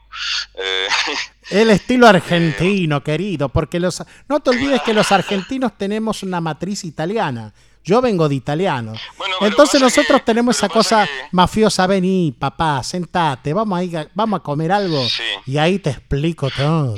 ¿Entendés, querido? ¿Sabes que, ¿Sabes que viste que que, que, bueno, la explosión que hubo acá es un poco darse cuenta que, que, los tipos de acá son igual de mafiosos, solo que son silenciosos, ¿viste? Entonces, bueno, pero eso conlleva una estructura social completa. Y esa estructura social yo creo que está en crisis en todas las esferas. O sea, así como nos estamos saludando más en la calle y nos estamos volviendo más ciudadanos, por decirlo de alguna manera, así entre nosotros. O sea, hay un reencuentro social. Más fácil. Hay un reencuentro social. Porque en verdad Claro, yo, yo, yo no sé si tú ubicas a una artista chilena que se llama Cecilia Vicuña, que es muy destacada, ella se fue a Londres y después de Londres a Nueva York, ya. Bueno, Cecilia Vicuña eh, en una entrevista hace un tiempo atrás, hace como un año, vino a Talca, mi ciudad donde yo vivo, eh, generalmente, digamos. Y, entonces en, en, una de las preguntas que le hago yo la pregunta de que cómo era Chile antes del gobierno militar y me dice que era como un gran como una gran joda por decirte como como que todos estaban en una joda unidos o sea que no necesitaban internet pero igual sabían las cosas de los demás y se sabían las noticias porque se las contaban unos con otros y había una especie como de, de unión y cofradía entre la gente viste bueno, eso se perdió durante muchos años y de alguna manera eso que ustedes tienen en las plazas, que es más cotidiano para ustedes, ir a, ir a usar el espacio público, por ejemplo, etcétera, nosotros no lo tenemos y no lo teníamos y con este tipo de manifestaciones se empieza a recuperar, o sea, uno sale a la plaza y se empieza a encontrar con el otro y eso yo creo que es como lo más valioso que nos está pasando a nosotros como sociedad. Hace un tiempo atrás conversaba con un coleccionista argentino y me decía eso, que él sentía que nosotros como sociedad éramos muy pacatos, muy cerrados y que eso venía de arriba, digamos, venía como de las cúpulas, que las cúpulas eran muy eran muy cerradas y que tenían poca cultura, entonces un poco abiertas, digamos. Entonces este coleccionista me decía que incluso le gustaría venirse a vivir a Santiago para como para chasconear un poco, como para mover la escena. Bueno. ¿Y te imaginas que el, guatón, y, te imaginas si te va el guatón por ser junior ahí la que se arma? Sí, claro. Sí, mira, si a, si a, mí humildemente me hicieron un homenaje en Artebal a Galería Martorell, loco, que casi me largo a llorar, porque me hicieron una estatua mía chiquita yo con mi cámara de fotos, loco. Ese tipo de cosas yo las llevo enteramente en el corazón. Y, eh, y, bueno, mis amigos de Traffics, que bueno, las diabluras que nos hemos mandado en un Artebá acá, que vino muchos chilenos, las diabluras. Este, claro, tengo muchos buenos amigos allá, como tú, bueno, vos que sos más conocido que el perejil allá, hermano. Todos los chilenos que vienen acá te conocen, sos conocido, weón. O sea, por lo menos nos conocemos y al final no somos muchos porque nuestro circuito es pequeño. Pues, si nosotros somos somos somos 15 millones, 17 millones, ya no me acuerdo, pero no somos muchos en Chile completo. Entonces, la cantidad de artistas que somos, no ya nos tenemos visto entre todos. Y, y, ahora la vida cotidiana, así con tus amigos, con tus colegas, ¿cómo van sobrellevando la vida cotidiana? Eh, bueno, ahora igual ahora ya creo que no hay toque de queda, ¿verdad? Se, digamos, ya están... No, no, no, porque porque eso eso venía de un estado de emergencia, o sea, se dictó un estado de emergencia que duró creo que como una semana. Después el estado de emergencia se, se, se terminó y ahí los militares vuelven a sus cuarteles. Sí. Eh, pero claro, pero los policías se están comportando casi peor que los militares, digamos. O sea, ahora el momento, o sea, lo que nos dimos cuenta muy muy de un día para otro es que nosotros vivimos en un estado policial, digamos. Que la solución de los problemas en el estado en el que nosotros vivimos tiene que ver con un estado policial. Claramente, o sea, no hay ninguna duda de que si hay un problema, no hay tanto diálogo como, como represión policial. O sea, hay más de 150 personas que, que van a perder la visión de un ojo, Jorge, por, por la acción de la policía, porque los tipos disparan directamente a la cara. Y eso tiene que ver con una decisión que yo creo que es política, o sea, porque si no, eh, tú como político sales a decir que el accionar de la policía es desmedido y entonces tratas de, de, conversar con el director de la policía y lo echas. Me refiero a una decisión que va más allá, ¿viste? Entonces ahí tú te das cuenta que que la decisión completa del Estado chileno tiene que ver con eso, es un Estado policial. Y, y cuando tú te das cuenta de eso después de tantos años de que nosotros dejamos la, la, dictadura, es súper, es bien... Es, bien extraño darse cuenta de eso, como que te das cuenta que en verdad nunca dejaste de vivir en un país de esas características y eso es muy triste. Escuchame una cosa. muchos... Sí, eh, sí, de, completa el concepto, sí. O sea, siento que muchos compatriotas al darse cuenta de eso están dispuestos a dar la vida por cambiar ese, ese, esa estructura, ¿viste? No, es claro el hartazgo, ¿no? La, cuestión se convirtió en la típica lucha que es la lucha que se está dando en todo el mundo. Y ahora, eh, eh, para ir finalizando, concretamente en el tema de la cultura, ¿cuáles son los cambios que el mundo de la cultura percibe como necesarios para sí y para con la sociedad en Chile? O sea, yo, yo como como no puedo no puedo adjudicarme al, la voz del mundo de la cultura, te puedo hablar desde mí, de lo que... Desde, tu, tu experiencia, desde tu con experiencia, con tus amigos. O sea, yo creo que... Claro, no, yo creo que, que hay que juntarse. O sea, primero que tenemos que tomar la experiencia de gente que es más vieja o sea, que son artistas que para nosotros son que, que ya vivieron esta cuestión, o sea, que vivieron la dictadura, que vivieron el estar en una, en una situación extraña, que vivieron querer hacer cambios también. Entonces, ahora es importante la voz de ellos para entender más o menos de dónde venimos. Eso primero. Y de ahí para adelante ver cuáles son esas cosas que queremos cambiar en la sociedad y nosotros como artistas tenemos que participar igual que como otros ciudadanos, digamos. O sea, en ese sentido yo creo que nosotros no tenemos nada especial más que, que incorporarnos como ciudadanos. De hecho, creo que uno de los errores es pensar que nosotros somos distintos, tenemos alguna magia o algo, digamos. O sea, incorporarnos, incorporar también a las galerías. Siento que las galerías se van a hacer siempre como los desentendidos. En ese sentido, yo estoy orgulloso de mi galería porque, porque ellos ya abrieron el espacio, invitaron a la gente a que ocupen la galería como un espacio de reflexión y conversación. Entonces, eso yo creo que es como los primeros pasos que necesitamos como mundo cultural para empezar a ver qué es lo que vamos a conversar, cuáles son las nuevas conversaciones, digamos. Ahora, eso yo no sé que mucho que tenga que ver con las obras, ¿ah? porque hay obras que tienen que ver con lo político y que tienen que ver con lo coyuntural y obras que no, como la mía, por ejemplo. Entonces, eso es lo otro. Ojalá que tampoco no se obligue o no se haga tendencioso pensar que la única forma de hacer cultura en este momento tenga que ver como con esta discusión y nos quedemos metidos en esto nomás, digamos. O sea, ¿Cómo te envidio todo lo que decís? ¿Cómo te envidio todo lo que decís? Porque acá pasa todo lo contrario. A veces el mundo de la cultura se cree con derecho a cierto vanguardismo social o a ver lo que los otros no ven y creo que todos valemos lo mismo, los que estamos dentro de la cultura y la gente que no, y también a veces hay como cierta, o como decimos acá en la Argentina, bajada de línea, que en determinadas situaciones políticas hay como una presión para hacer una obra, llámese feminismo, llámese obra política, llámese de lo que sea. Entonces se pierde la libertad que también es necesaria, ¿no? Para que haya... O sea, yo creo que yo creo que eso parte por uno, pues, Jorge. O sea, en verdad, yo ponte tú, siempre hago la obra que me parece que es la más honesta, o sea, la más la que sale de mí que es honesta y que obviamente yo voy viviendo cosas pero mi interés es justamente por una cuestión de, elección de la vida y cómo ha sido mi camino de vida. No está por no está por la reflexión política específicamente. Ahora yo siento que mi trabajo sí es político en el sentido de que yo sí hablo sobre el tiempo humano y no reproduzco mi trabajo porque siento que es una especie como de trampa del, de la posmodernidad, digamos. Entonces yo trato de trabajar y lo que tú te llevas de mí es una cuestión que tiene toda mi dedicación humana y en eso yo pongo pongo gran dedicación y, ahí yo pienso como Merlu Ponti, ponte tú.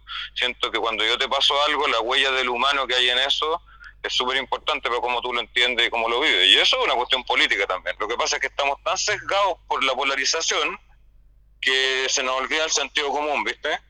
Exactamente. Entonces creemos que creemos que el otro es de derecha, ultraderecha y que el otro es de ultraizquierda, poco menos que revolucionario y en verdad todos vivimos en una en una sociedad capitalista, todos esperamos vender nuestro trabajo para poder seguir viviendo, entonces en verdad lo que tendríamos que hacer es ir a las bases de la construcción del sistema para poder cambiar realmente esta estructura de poderes de la que hablábamos antes, digamos.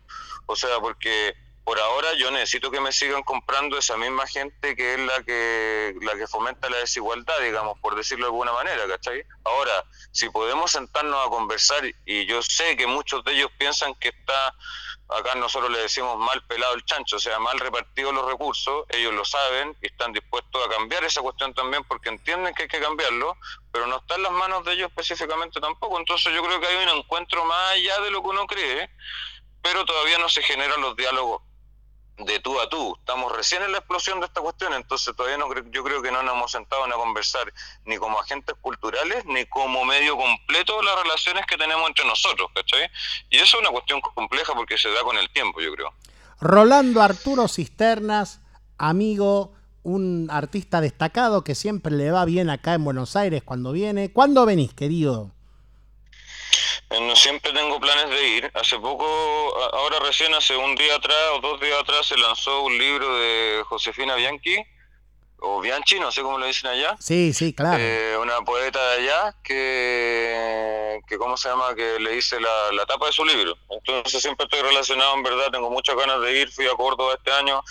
Espero ir el próximo año, no voy a Arte va porque mi galería va con otro proyecto, o sea, postularon con otro proyecto, todavía no saben si quedan pero siempre tengo ganas de ir y seguramente voy Pensá, a en ir. las, así, pa- pensá en las parrilladas, pensá en todo eso, en esos aromas tentadores No, que te van envolviendo como, los man- como las manos del amante, ¿no?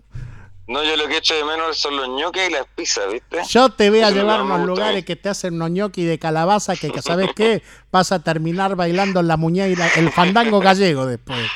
Loco, te, Siempre bailo en Buenos Aires, siempre bailo. Loco, te mando un abrazo, te quiero muchísimo, sos una persona muy transparente, eh, con una gran honestidad y la verdad que es para mí un honor muy grande haberte tenido acá en Museo Porcelanato. Un gran abrazo, un abrazo para todos tus amigos del mundo del arte, para tu familia y para toda la gente del pueblo chileno, eh, para que salgan adelante, para que salgan adelante porque son un pueblo muy sacrificado y muy trabajador que merecen estar muchísimo mejor de lo que están. Un abrazo grandote, mi viejo. Amigo, un abrazo gigante y bueno, ojalá que ahora los, los par de Fernández eh, lleguen a tu país a un lugar mejor. Sí, acá también hoyo. acá también estamos, es más complejo el tema porque sabes que somos más complicados nosotros acá. Somos, Oye, sí, somos muy complejos. conversamos del conversamos de la situación de tu país porque yo aunque no lo creas llevo como cuatro años viendo noticias de Argentina es una especie de obsesión mía pero por eso otro día si que me quieres llamar podemos conversar de eso Buah, es- Mejor hablemos de arte.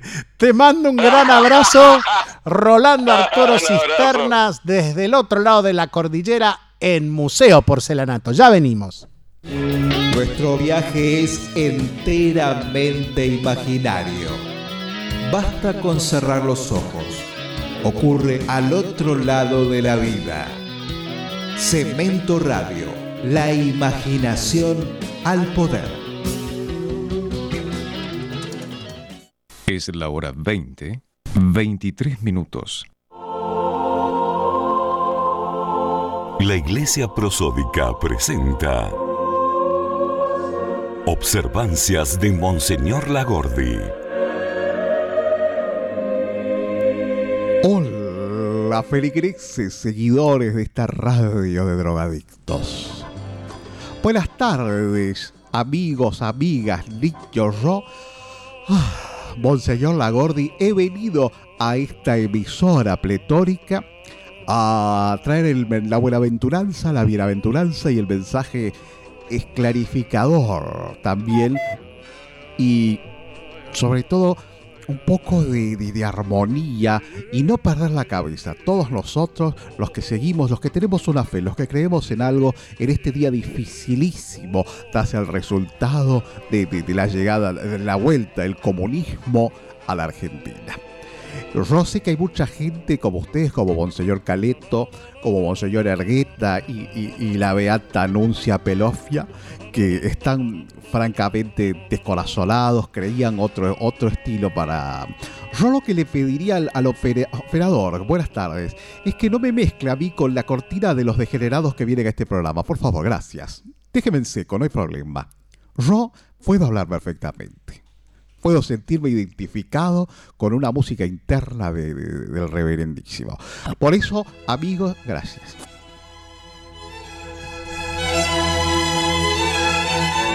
Estas cuerdas magnánimas nos dicen, hijos, recordad, todavía nos quedan las Fuerzas Armadas. Ese reservorio de la caridad del alma argentina, del alma humana, del alma que no, no necesita marihuana, no necesita cocaína, no necesita alcohol para pasar un domingo tranquilo en familia y en recogimiento.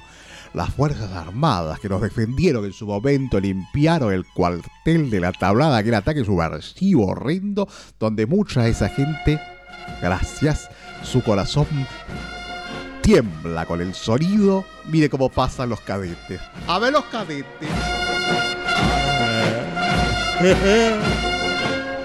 Jóvenes apuestos de bizarros granaderos.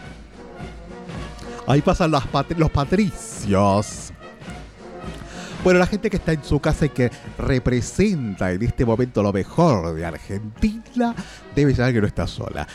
Monseñor Lagordi está con ustedes y está con todos los feligreses y los congregados que va- vamos a hacer una marcha el fin de semana a Luján, a y- y- de alguna manera obtener. Muy bien, está atento. Gracias.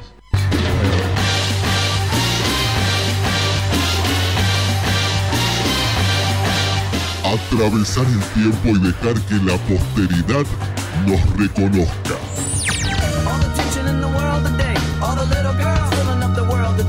Cemento, la nostalgia del futuro.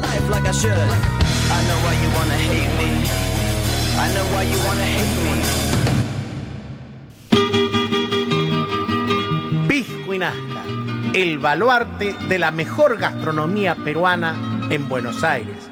El mejor pollo a la brasa, el mejor ceviche, el mejor tiradito, el mejor lomo saltado, los mejores mariscos y siempre comenzando con un pisco sour. Pisco y Nazca. Pedidos al 4963-1921. Córdoba 3579 en el corazón de Palermo. Pisco y Nazca y siéntase como en Lima.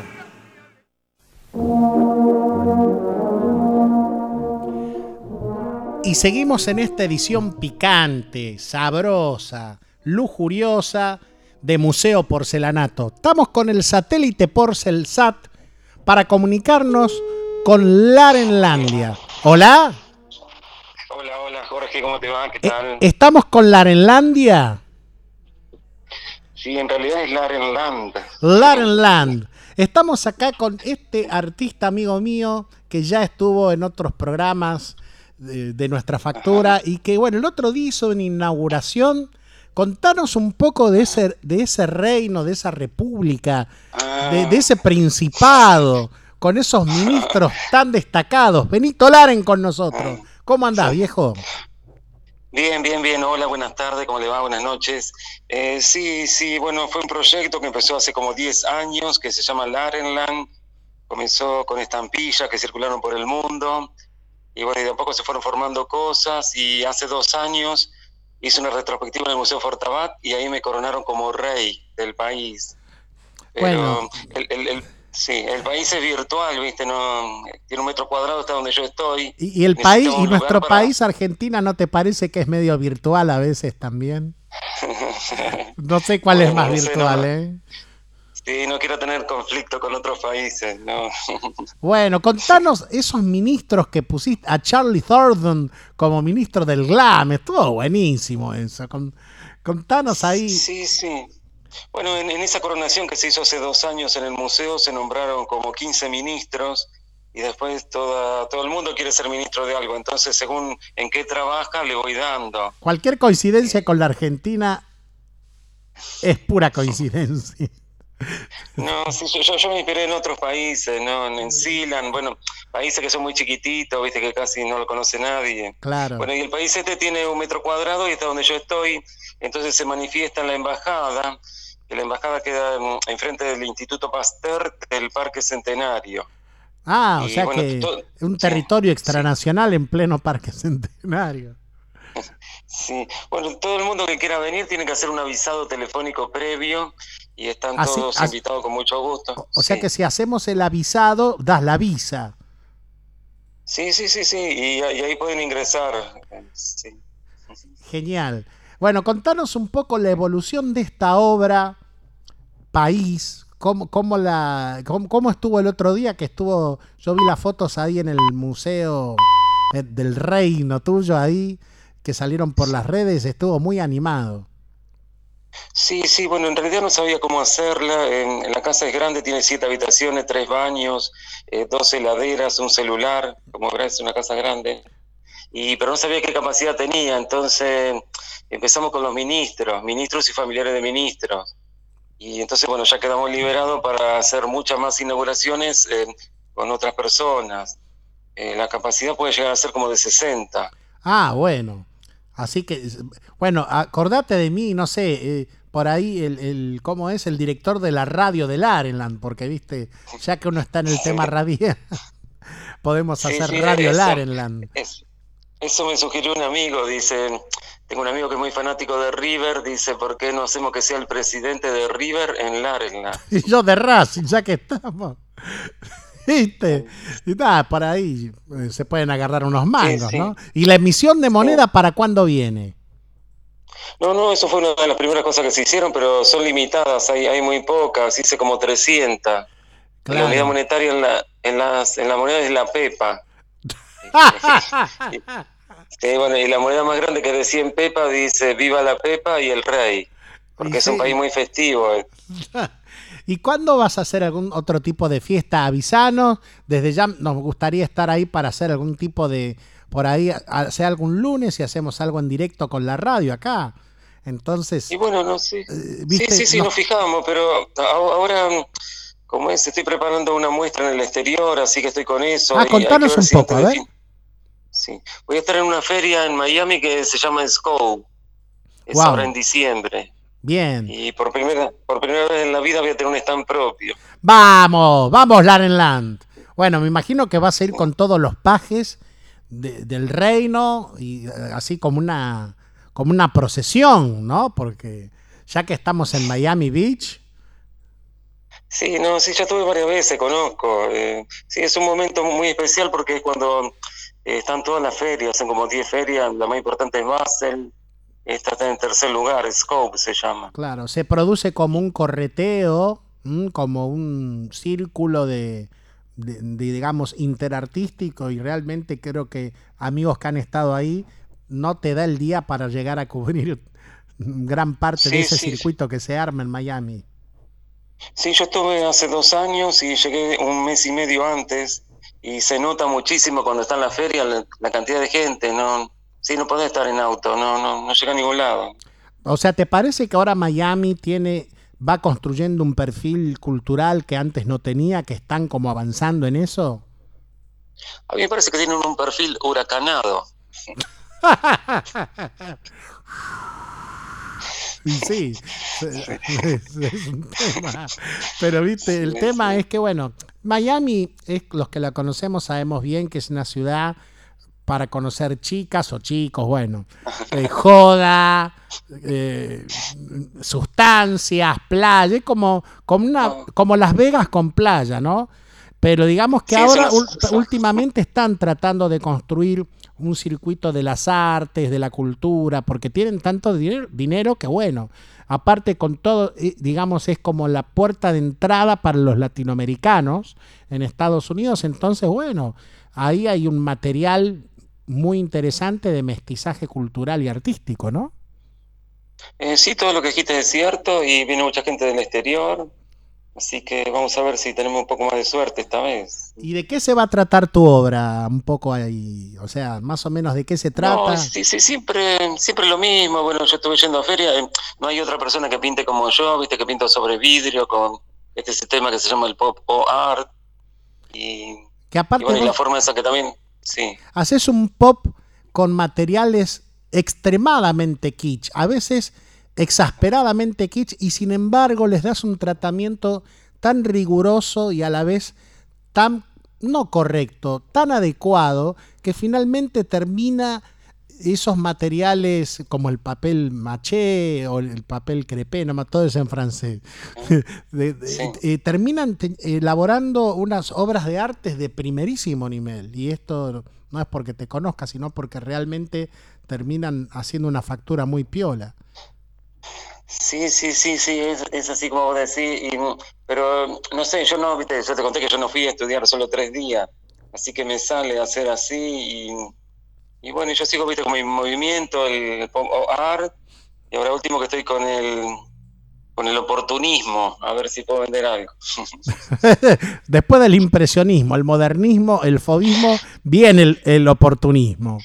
El oportunismo, sobre todo acá, viste, que como está todo... sí.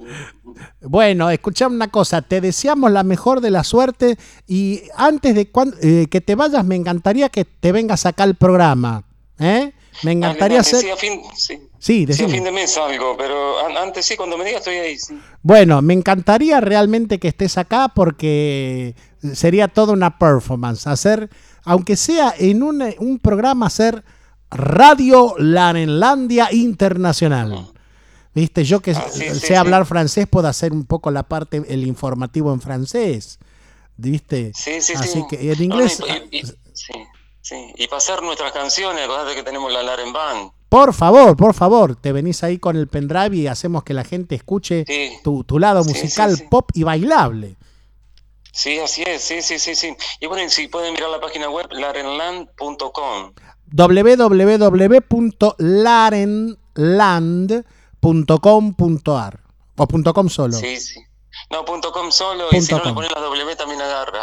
Listo. Benito Laren, rey de Larenlandia, arcipreste del arte. Te mando un gran abrazo y bueno, vamos a arreglar para que un día vengas acá a Cemento Radio y bueno, armemos la, la de San Benito, no la de San Quintín, la de San Benito. Te mando un gran abrazo, campeón. Bueno, bueno. Sal- saludos reales. Saludos, Su Alteza, muchas gracias por la nota. Ya volvemos en Museo Porcelanato.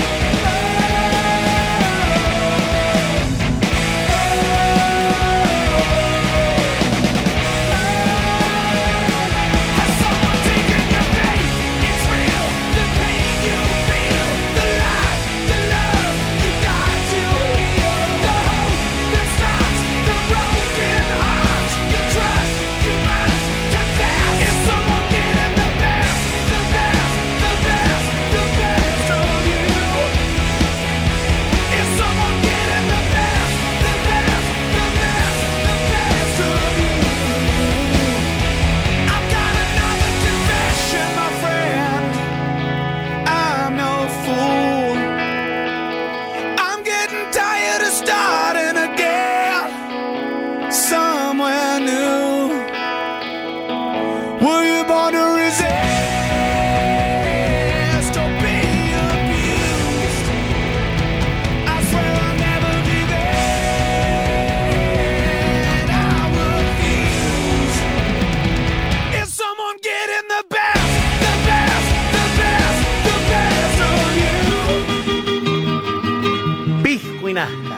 el baluarte de la mejor gastronomía peruana en Buenos Aires. El mejor pollo a la brasa, el mejor ceviche, el mejor tiradito, el mejor lomo saltado, los mejores mariscos y siempre comenzando con un pisco sour. Pisco y Nazca. Pedidos al 4963-1921. Córdoba 3579 en el corazón de Palermo. Pisco y Nazca y siéntase como en Lima.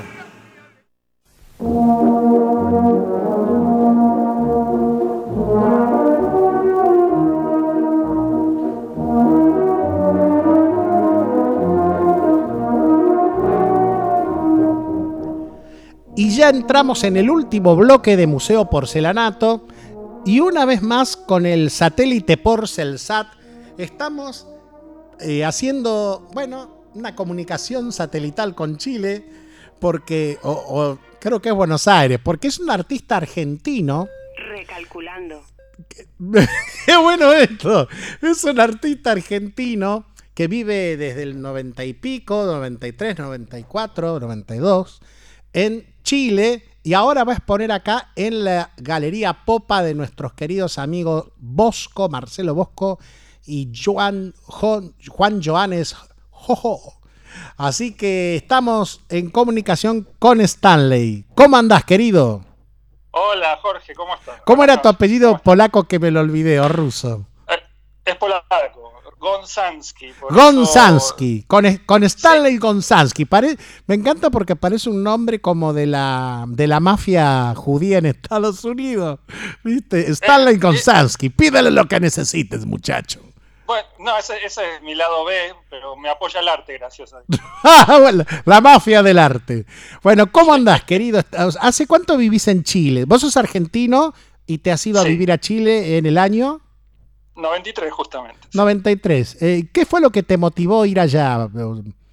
Mira, el, eh, bueno, yo soy publicista, director creativo de publicidad durante muchos años y, y también con estudios de cine, etcétera, por lo cual después de, de trabajar como director creativo de publicidad en varias agencias por, por muchos lados de muchos países, eh, me volví, ya me transformé en director de cine publicitario Claro. a partir de, del 80 y tanto, 88, 89. Entonces, en mi trabajo de director de cine eh, viajaba mucho, viajaba dando vueltas y terminé viviendo tanto en Buenos Aires como en San Pablo y como en, San- y en Santiago de Chile.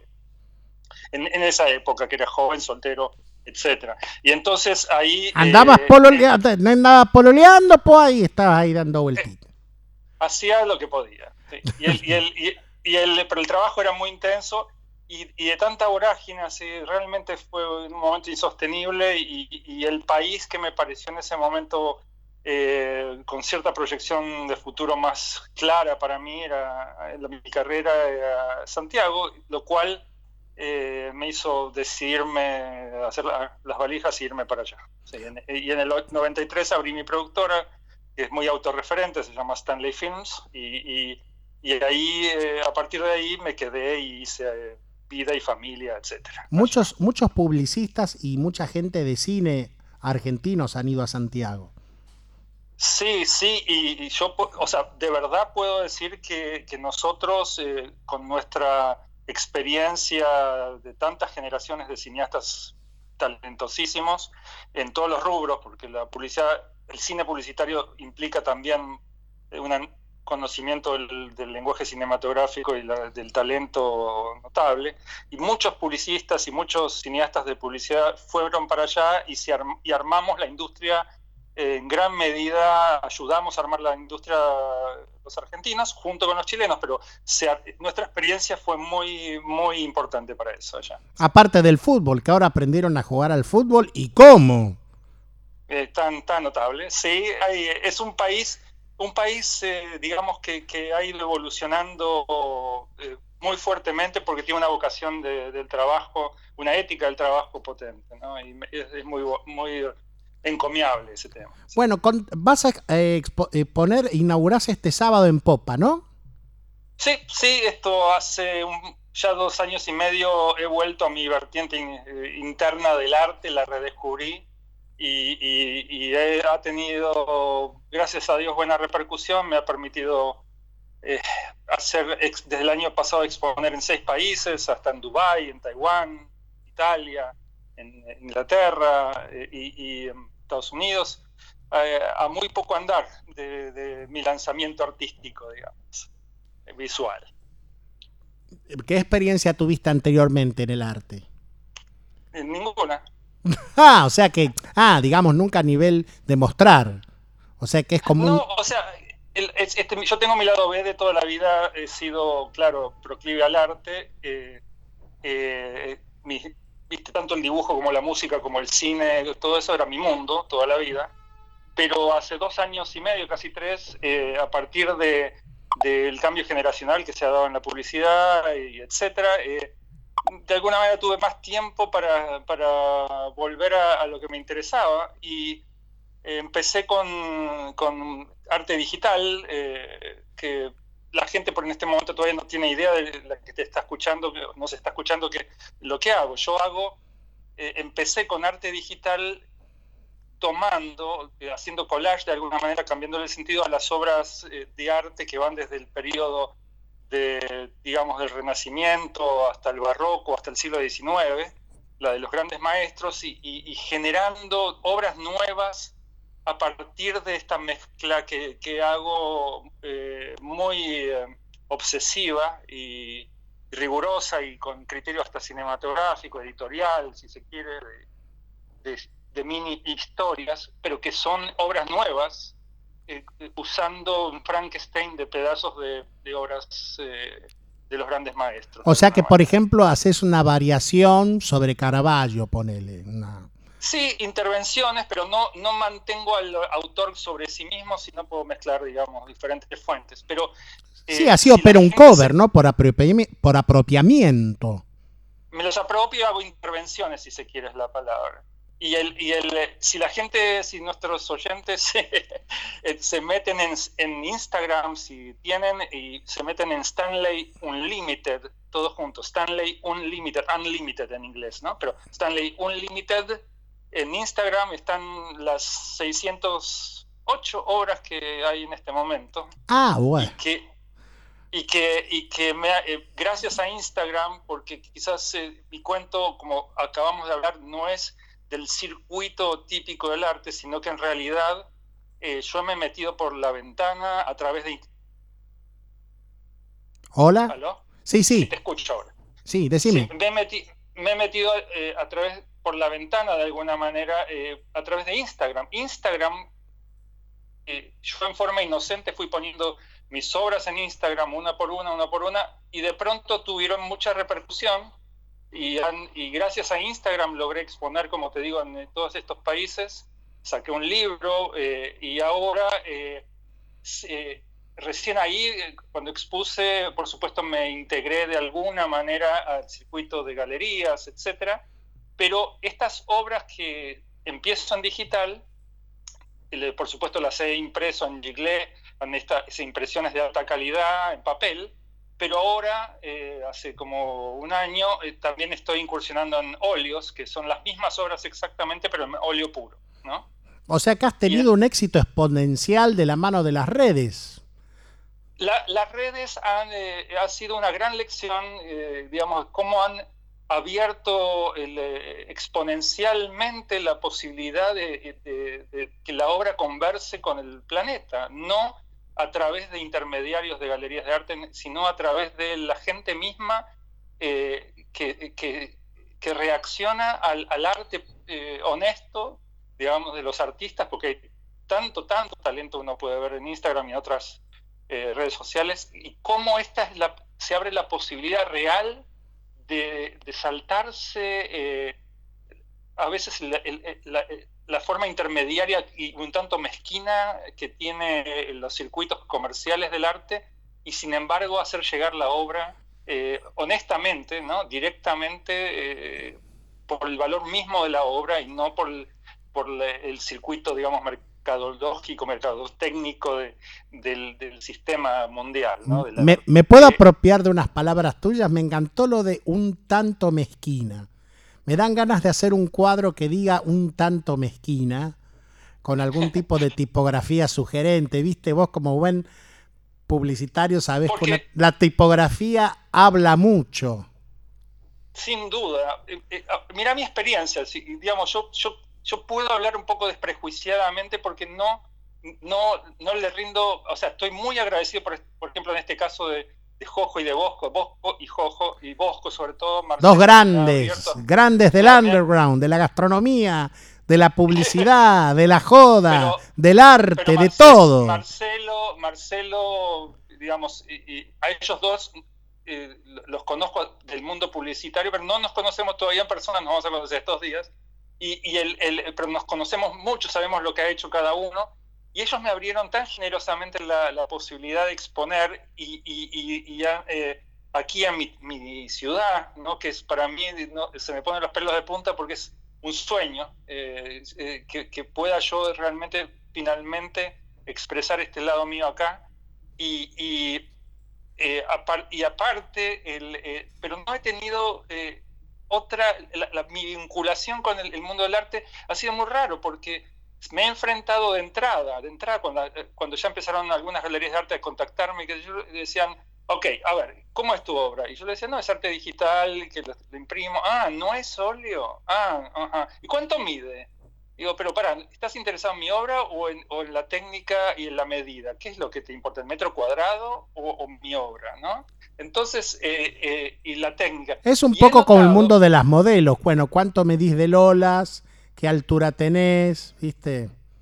Claro, entonces a mí, a mí me, golpeó profundamente eso. Yo, decía, yo esperaba poder tener una conversación acerca de lo que hago antes de, que me pregunten cuánto pueden sacar por el metro cuadrado de dónde está del, del- soporte, ¿no es cierto? Entonces, eh, me, por, ese, se- por eso empecé a decir, bueno, yo también puedo hacer los óleos, acá tienen los óleos si los quieren, pero en este momento también yo estoy eh, eh, explorando, digamos, arte urbano, eh, culturas en vidrio, con mis obras grandes, para fuentes, para, para plazas, para, para lugares grandes, eh, donde yo tra- estoy tratando de no encasillarme en los formatos que, me, que, me- que parece que el mercado me imponga. No, aparte, eh, el arte siempre se ha nutrido y se nutre del aporte de todas las, em, de todas las prácticas solidarias y de vasos comunicantes con el arte, publicidad, moda,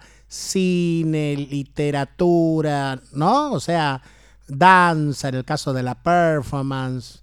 O sea, Tal sí- cual. y- sí, tal cual. Y si ven, si les pido de verdad que, que ojalá puedan meterse en, mi Instagram, porque lo que yo hago es contar mini historias o historias que abarcan desde lo banal eh, eh, hasta lo- los temas más intensos de nuestra sociedad actual. O sea, uso sí las obras de los grandes maestros, por decir algo, pero estoy tocando la desigualdad, estoy tocando el, vacío de la sociedad, estoy tocando el ego, el ego ese que nos domina desde siempre. el ego del publicitario, ¿no?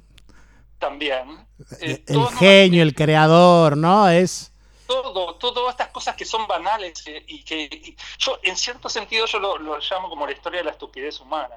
Eh, cómo, cómo, cómo se refleja este- todos estos pruritos que creemos que tenemos sobre la existencia, sobre el otro, ¿no? Eh, eh, cómo fue utilizar la mujer, cómo, cómo nos preocupamos por que nos vean, eh, qué pasa con, con la discriminación en todos los, todos los sentidos, el poder, que- quiénes son los grandes, quiénes son los pequeños, uso, uso este tema de los, los tamaños de los grandes y los pequeños. Y, y hab- mucho. disculpa, y hablando de grandes y pequeños, como para ir cerrando la nota, vos que has seguís viviendo en Santiago de Chile, Sí, eh, así es. eh, ¿cómo ves como argentino que vive allá y que bueno, ya está hace mucho tiempo, todo lo que está sucediendo, vos que estás en el ámbito de la comunicación, la difusión, la publicidad, Mi- ¿vos mira, lo veías mira, venir o no? ¿Cuál es, ¿Cómo es tu experiencia?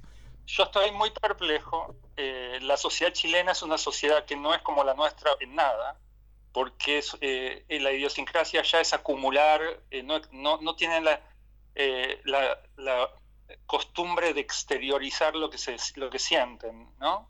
Hasta que un día explotan como un volcán, como ahora. Y cada vez que explotan o se ponen en pedo, por ejemplo, cuando se emborrachan, sale una cosa muy violenta, porque esta cosa de acumular y acumular y acumular, eh, que- a la cual han estado acostumbrados, implica que todo lo que queda rumiando internamente eh, al final explota de una mala manera en vez de ir largándola de a poco como hacemos nosotros con la bronca diaria. Claro. Pero lo que, su- lo que sucede con la sociedad ya es que es, eh, sin duda hay inequidades eh, por mucho tiempo acumuladas, pero al mismo tiempo son problemas del crecimiento que ha posibilitado el país eh, y, ha hecho posible durante los últimos 30 años una, a mi juicio, ojo, eh, que la línea de la pobreza en realidad eh, pudiera per- ser menor cada vez y que permitiera a mucha, mucha más gente por lo menos ascender en, en- en- en- lo económico un poco hasta llegar hasta cierto punto a una clase media que no, no existía a este nivel. Por lo tanto, las exigencias de la sociedad chilena en este momento son de, otro, de otra característica, no es básica, es de, de salud, de, de- educación, de equidad De un cambio de calidad de vida global. global. Por lo tanto, estos, esto que acaba de explotar yo lo considero, la verdad, una expresión muy justa en un sentido, pero al mismo tiempo yo creo que eh, hay una mirada muy sesgada, porque en realidad eh, hay, un, hay una cosa muy notoria que está pasando en otra dimensión paralela, que es la de una violencia realmente... eh, Sí, que creo que nadie está de acuerdo, ¿no? suicida, suicida, porque lo que hace es afectar a la pobre gente, a los comerciantes, a la gente que quiere ir a trabajar, a la que le, han incendiado 81 estaciones de subte, a todos los, o sea, muchos buses, etcétera, que atacan a, Entonces, es una cosa que es doble, no es solo pa- para un lado, es realmente lo que ha pasado a mí me tiene de- desconcertado, porque hay un- una, una vocación... eh, eh, bastante justa y, y- y- y la recre- un reclamo social tremendo por la inequidad, cosa que comparto, y al mismo tiempo, por el otro lado, es una, un- una violencia que yo estimo que no, no es, que es organizada, si me explico. Stanley, no amigo Stanley, nos tenemos que ir porque el operador me está apuntando con una ametralladora 12,7, ¿viste esas que tienen la cinta de balas? Bueno, Entonces, te eh, agradezco muchísimo el tiempo. el sábado te voy a ir a ver a Popa Galería, que queda en La Boca, Araos de la Madrid 882, República de la Boca. ¿A qué hora va a ser la muestra? El, el domingo 10, a partir de, digamos, de las 15.30 hasta las 8 de la noche, allá en Popa, eh, y van a ver eh, óleos, van a ver eh, impresos y van a ver dos televisores con unas 200 o más obras para eh, real, y performances, etcétera. Va a ser un, un- circo fantástico. Allí estaremos. No se olviden que el Instagram es Stanley Unlimited para ver toda la obra del amigo Stanley. Te voy a ir a ver. Te mando un gran abrazo a vos, a vos, Cuajojo. Y de esta manera se nos va otra edición de Museo Porcelanato todos los lunes de 19 a 21 horas por www.cementoradio.com.ar, la aplicación de Cemento Radio, Facebook, Spotify. Y nos vamos, me pongo un cohete, prendo ahí la mecha y me voy. Sí de fracaso en fracaso, sí de ir y venires, sí de mal en peores, pero sin perder el entusiasmo y con ese sentimiento intenso de exaltación del ánimo.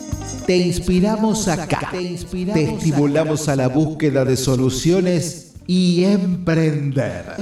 Cemento Radio, la inspiración divina. Cemento Radio, Cemento Radio. Es la hora 20, 59 minutos. Esto pasaba acá, pero en otra dimensión. En Palermo hay pelotudos y forras que porque estuvieron en Barcelona creen conocer Europa y el mundo. Siempre están hablando de otras culturas y no saben cómo llegar a Moreno si no los llevan en remis. Se compran perros pelotudos como los labradores que solo sirven para poner cara del Teto Medina y andan chupándole las medias a los paseaperros. Van a comer mierda étnica y se asquean con el mondongo. No comen pasas de uva y están siempre diciendo nada eso y bueno eso nada. Ojalá viniese una avalancha de boñiga y los pasara por arriba a todos. Cemento Radio, el hospital público del rock. Postdata. Si usted no conoce el significado de la palabra boñiga, consulte en el diccionario. Si no, aparte de colgado, sería un vago. Mi nombre es Maxi Zambrana y te invito todos los miércoles de 20 a 23 horas a escuchar Cultura Stone, el programa de rock and roll de Cemento Radio. La corona ingresa, la patria Stone argentina, lo viejo, lo nuevo y lo que vendrá. Vas a encontrarte con shows, agenda y mucho más en Cultura Stone. Todos los miércoles de 20 a 23 horas acá, en la radio del No Lugar.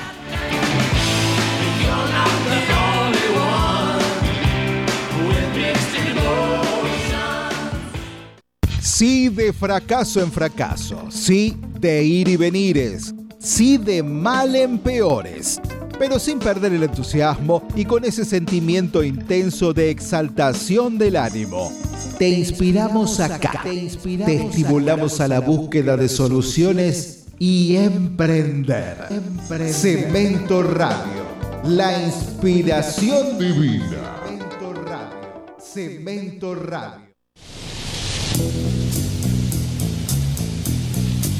La antorcha en el oído, un espacio para vos, en cemento, tu radio.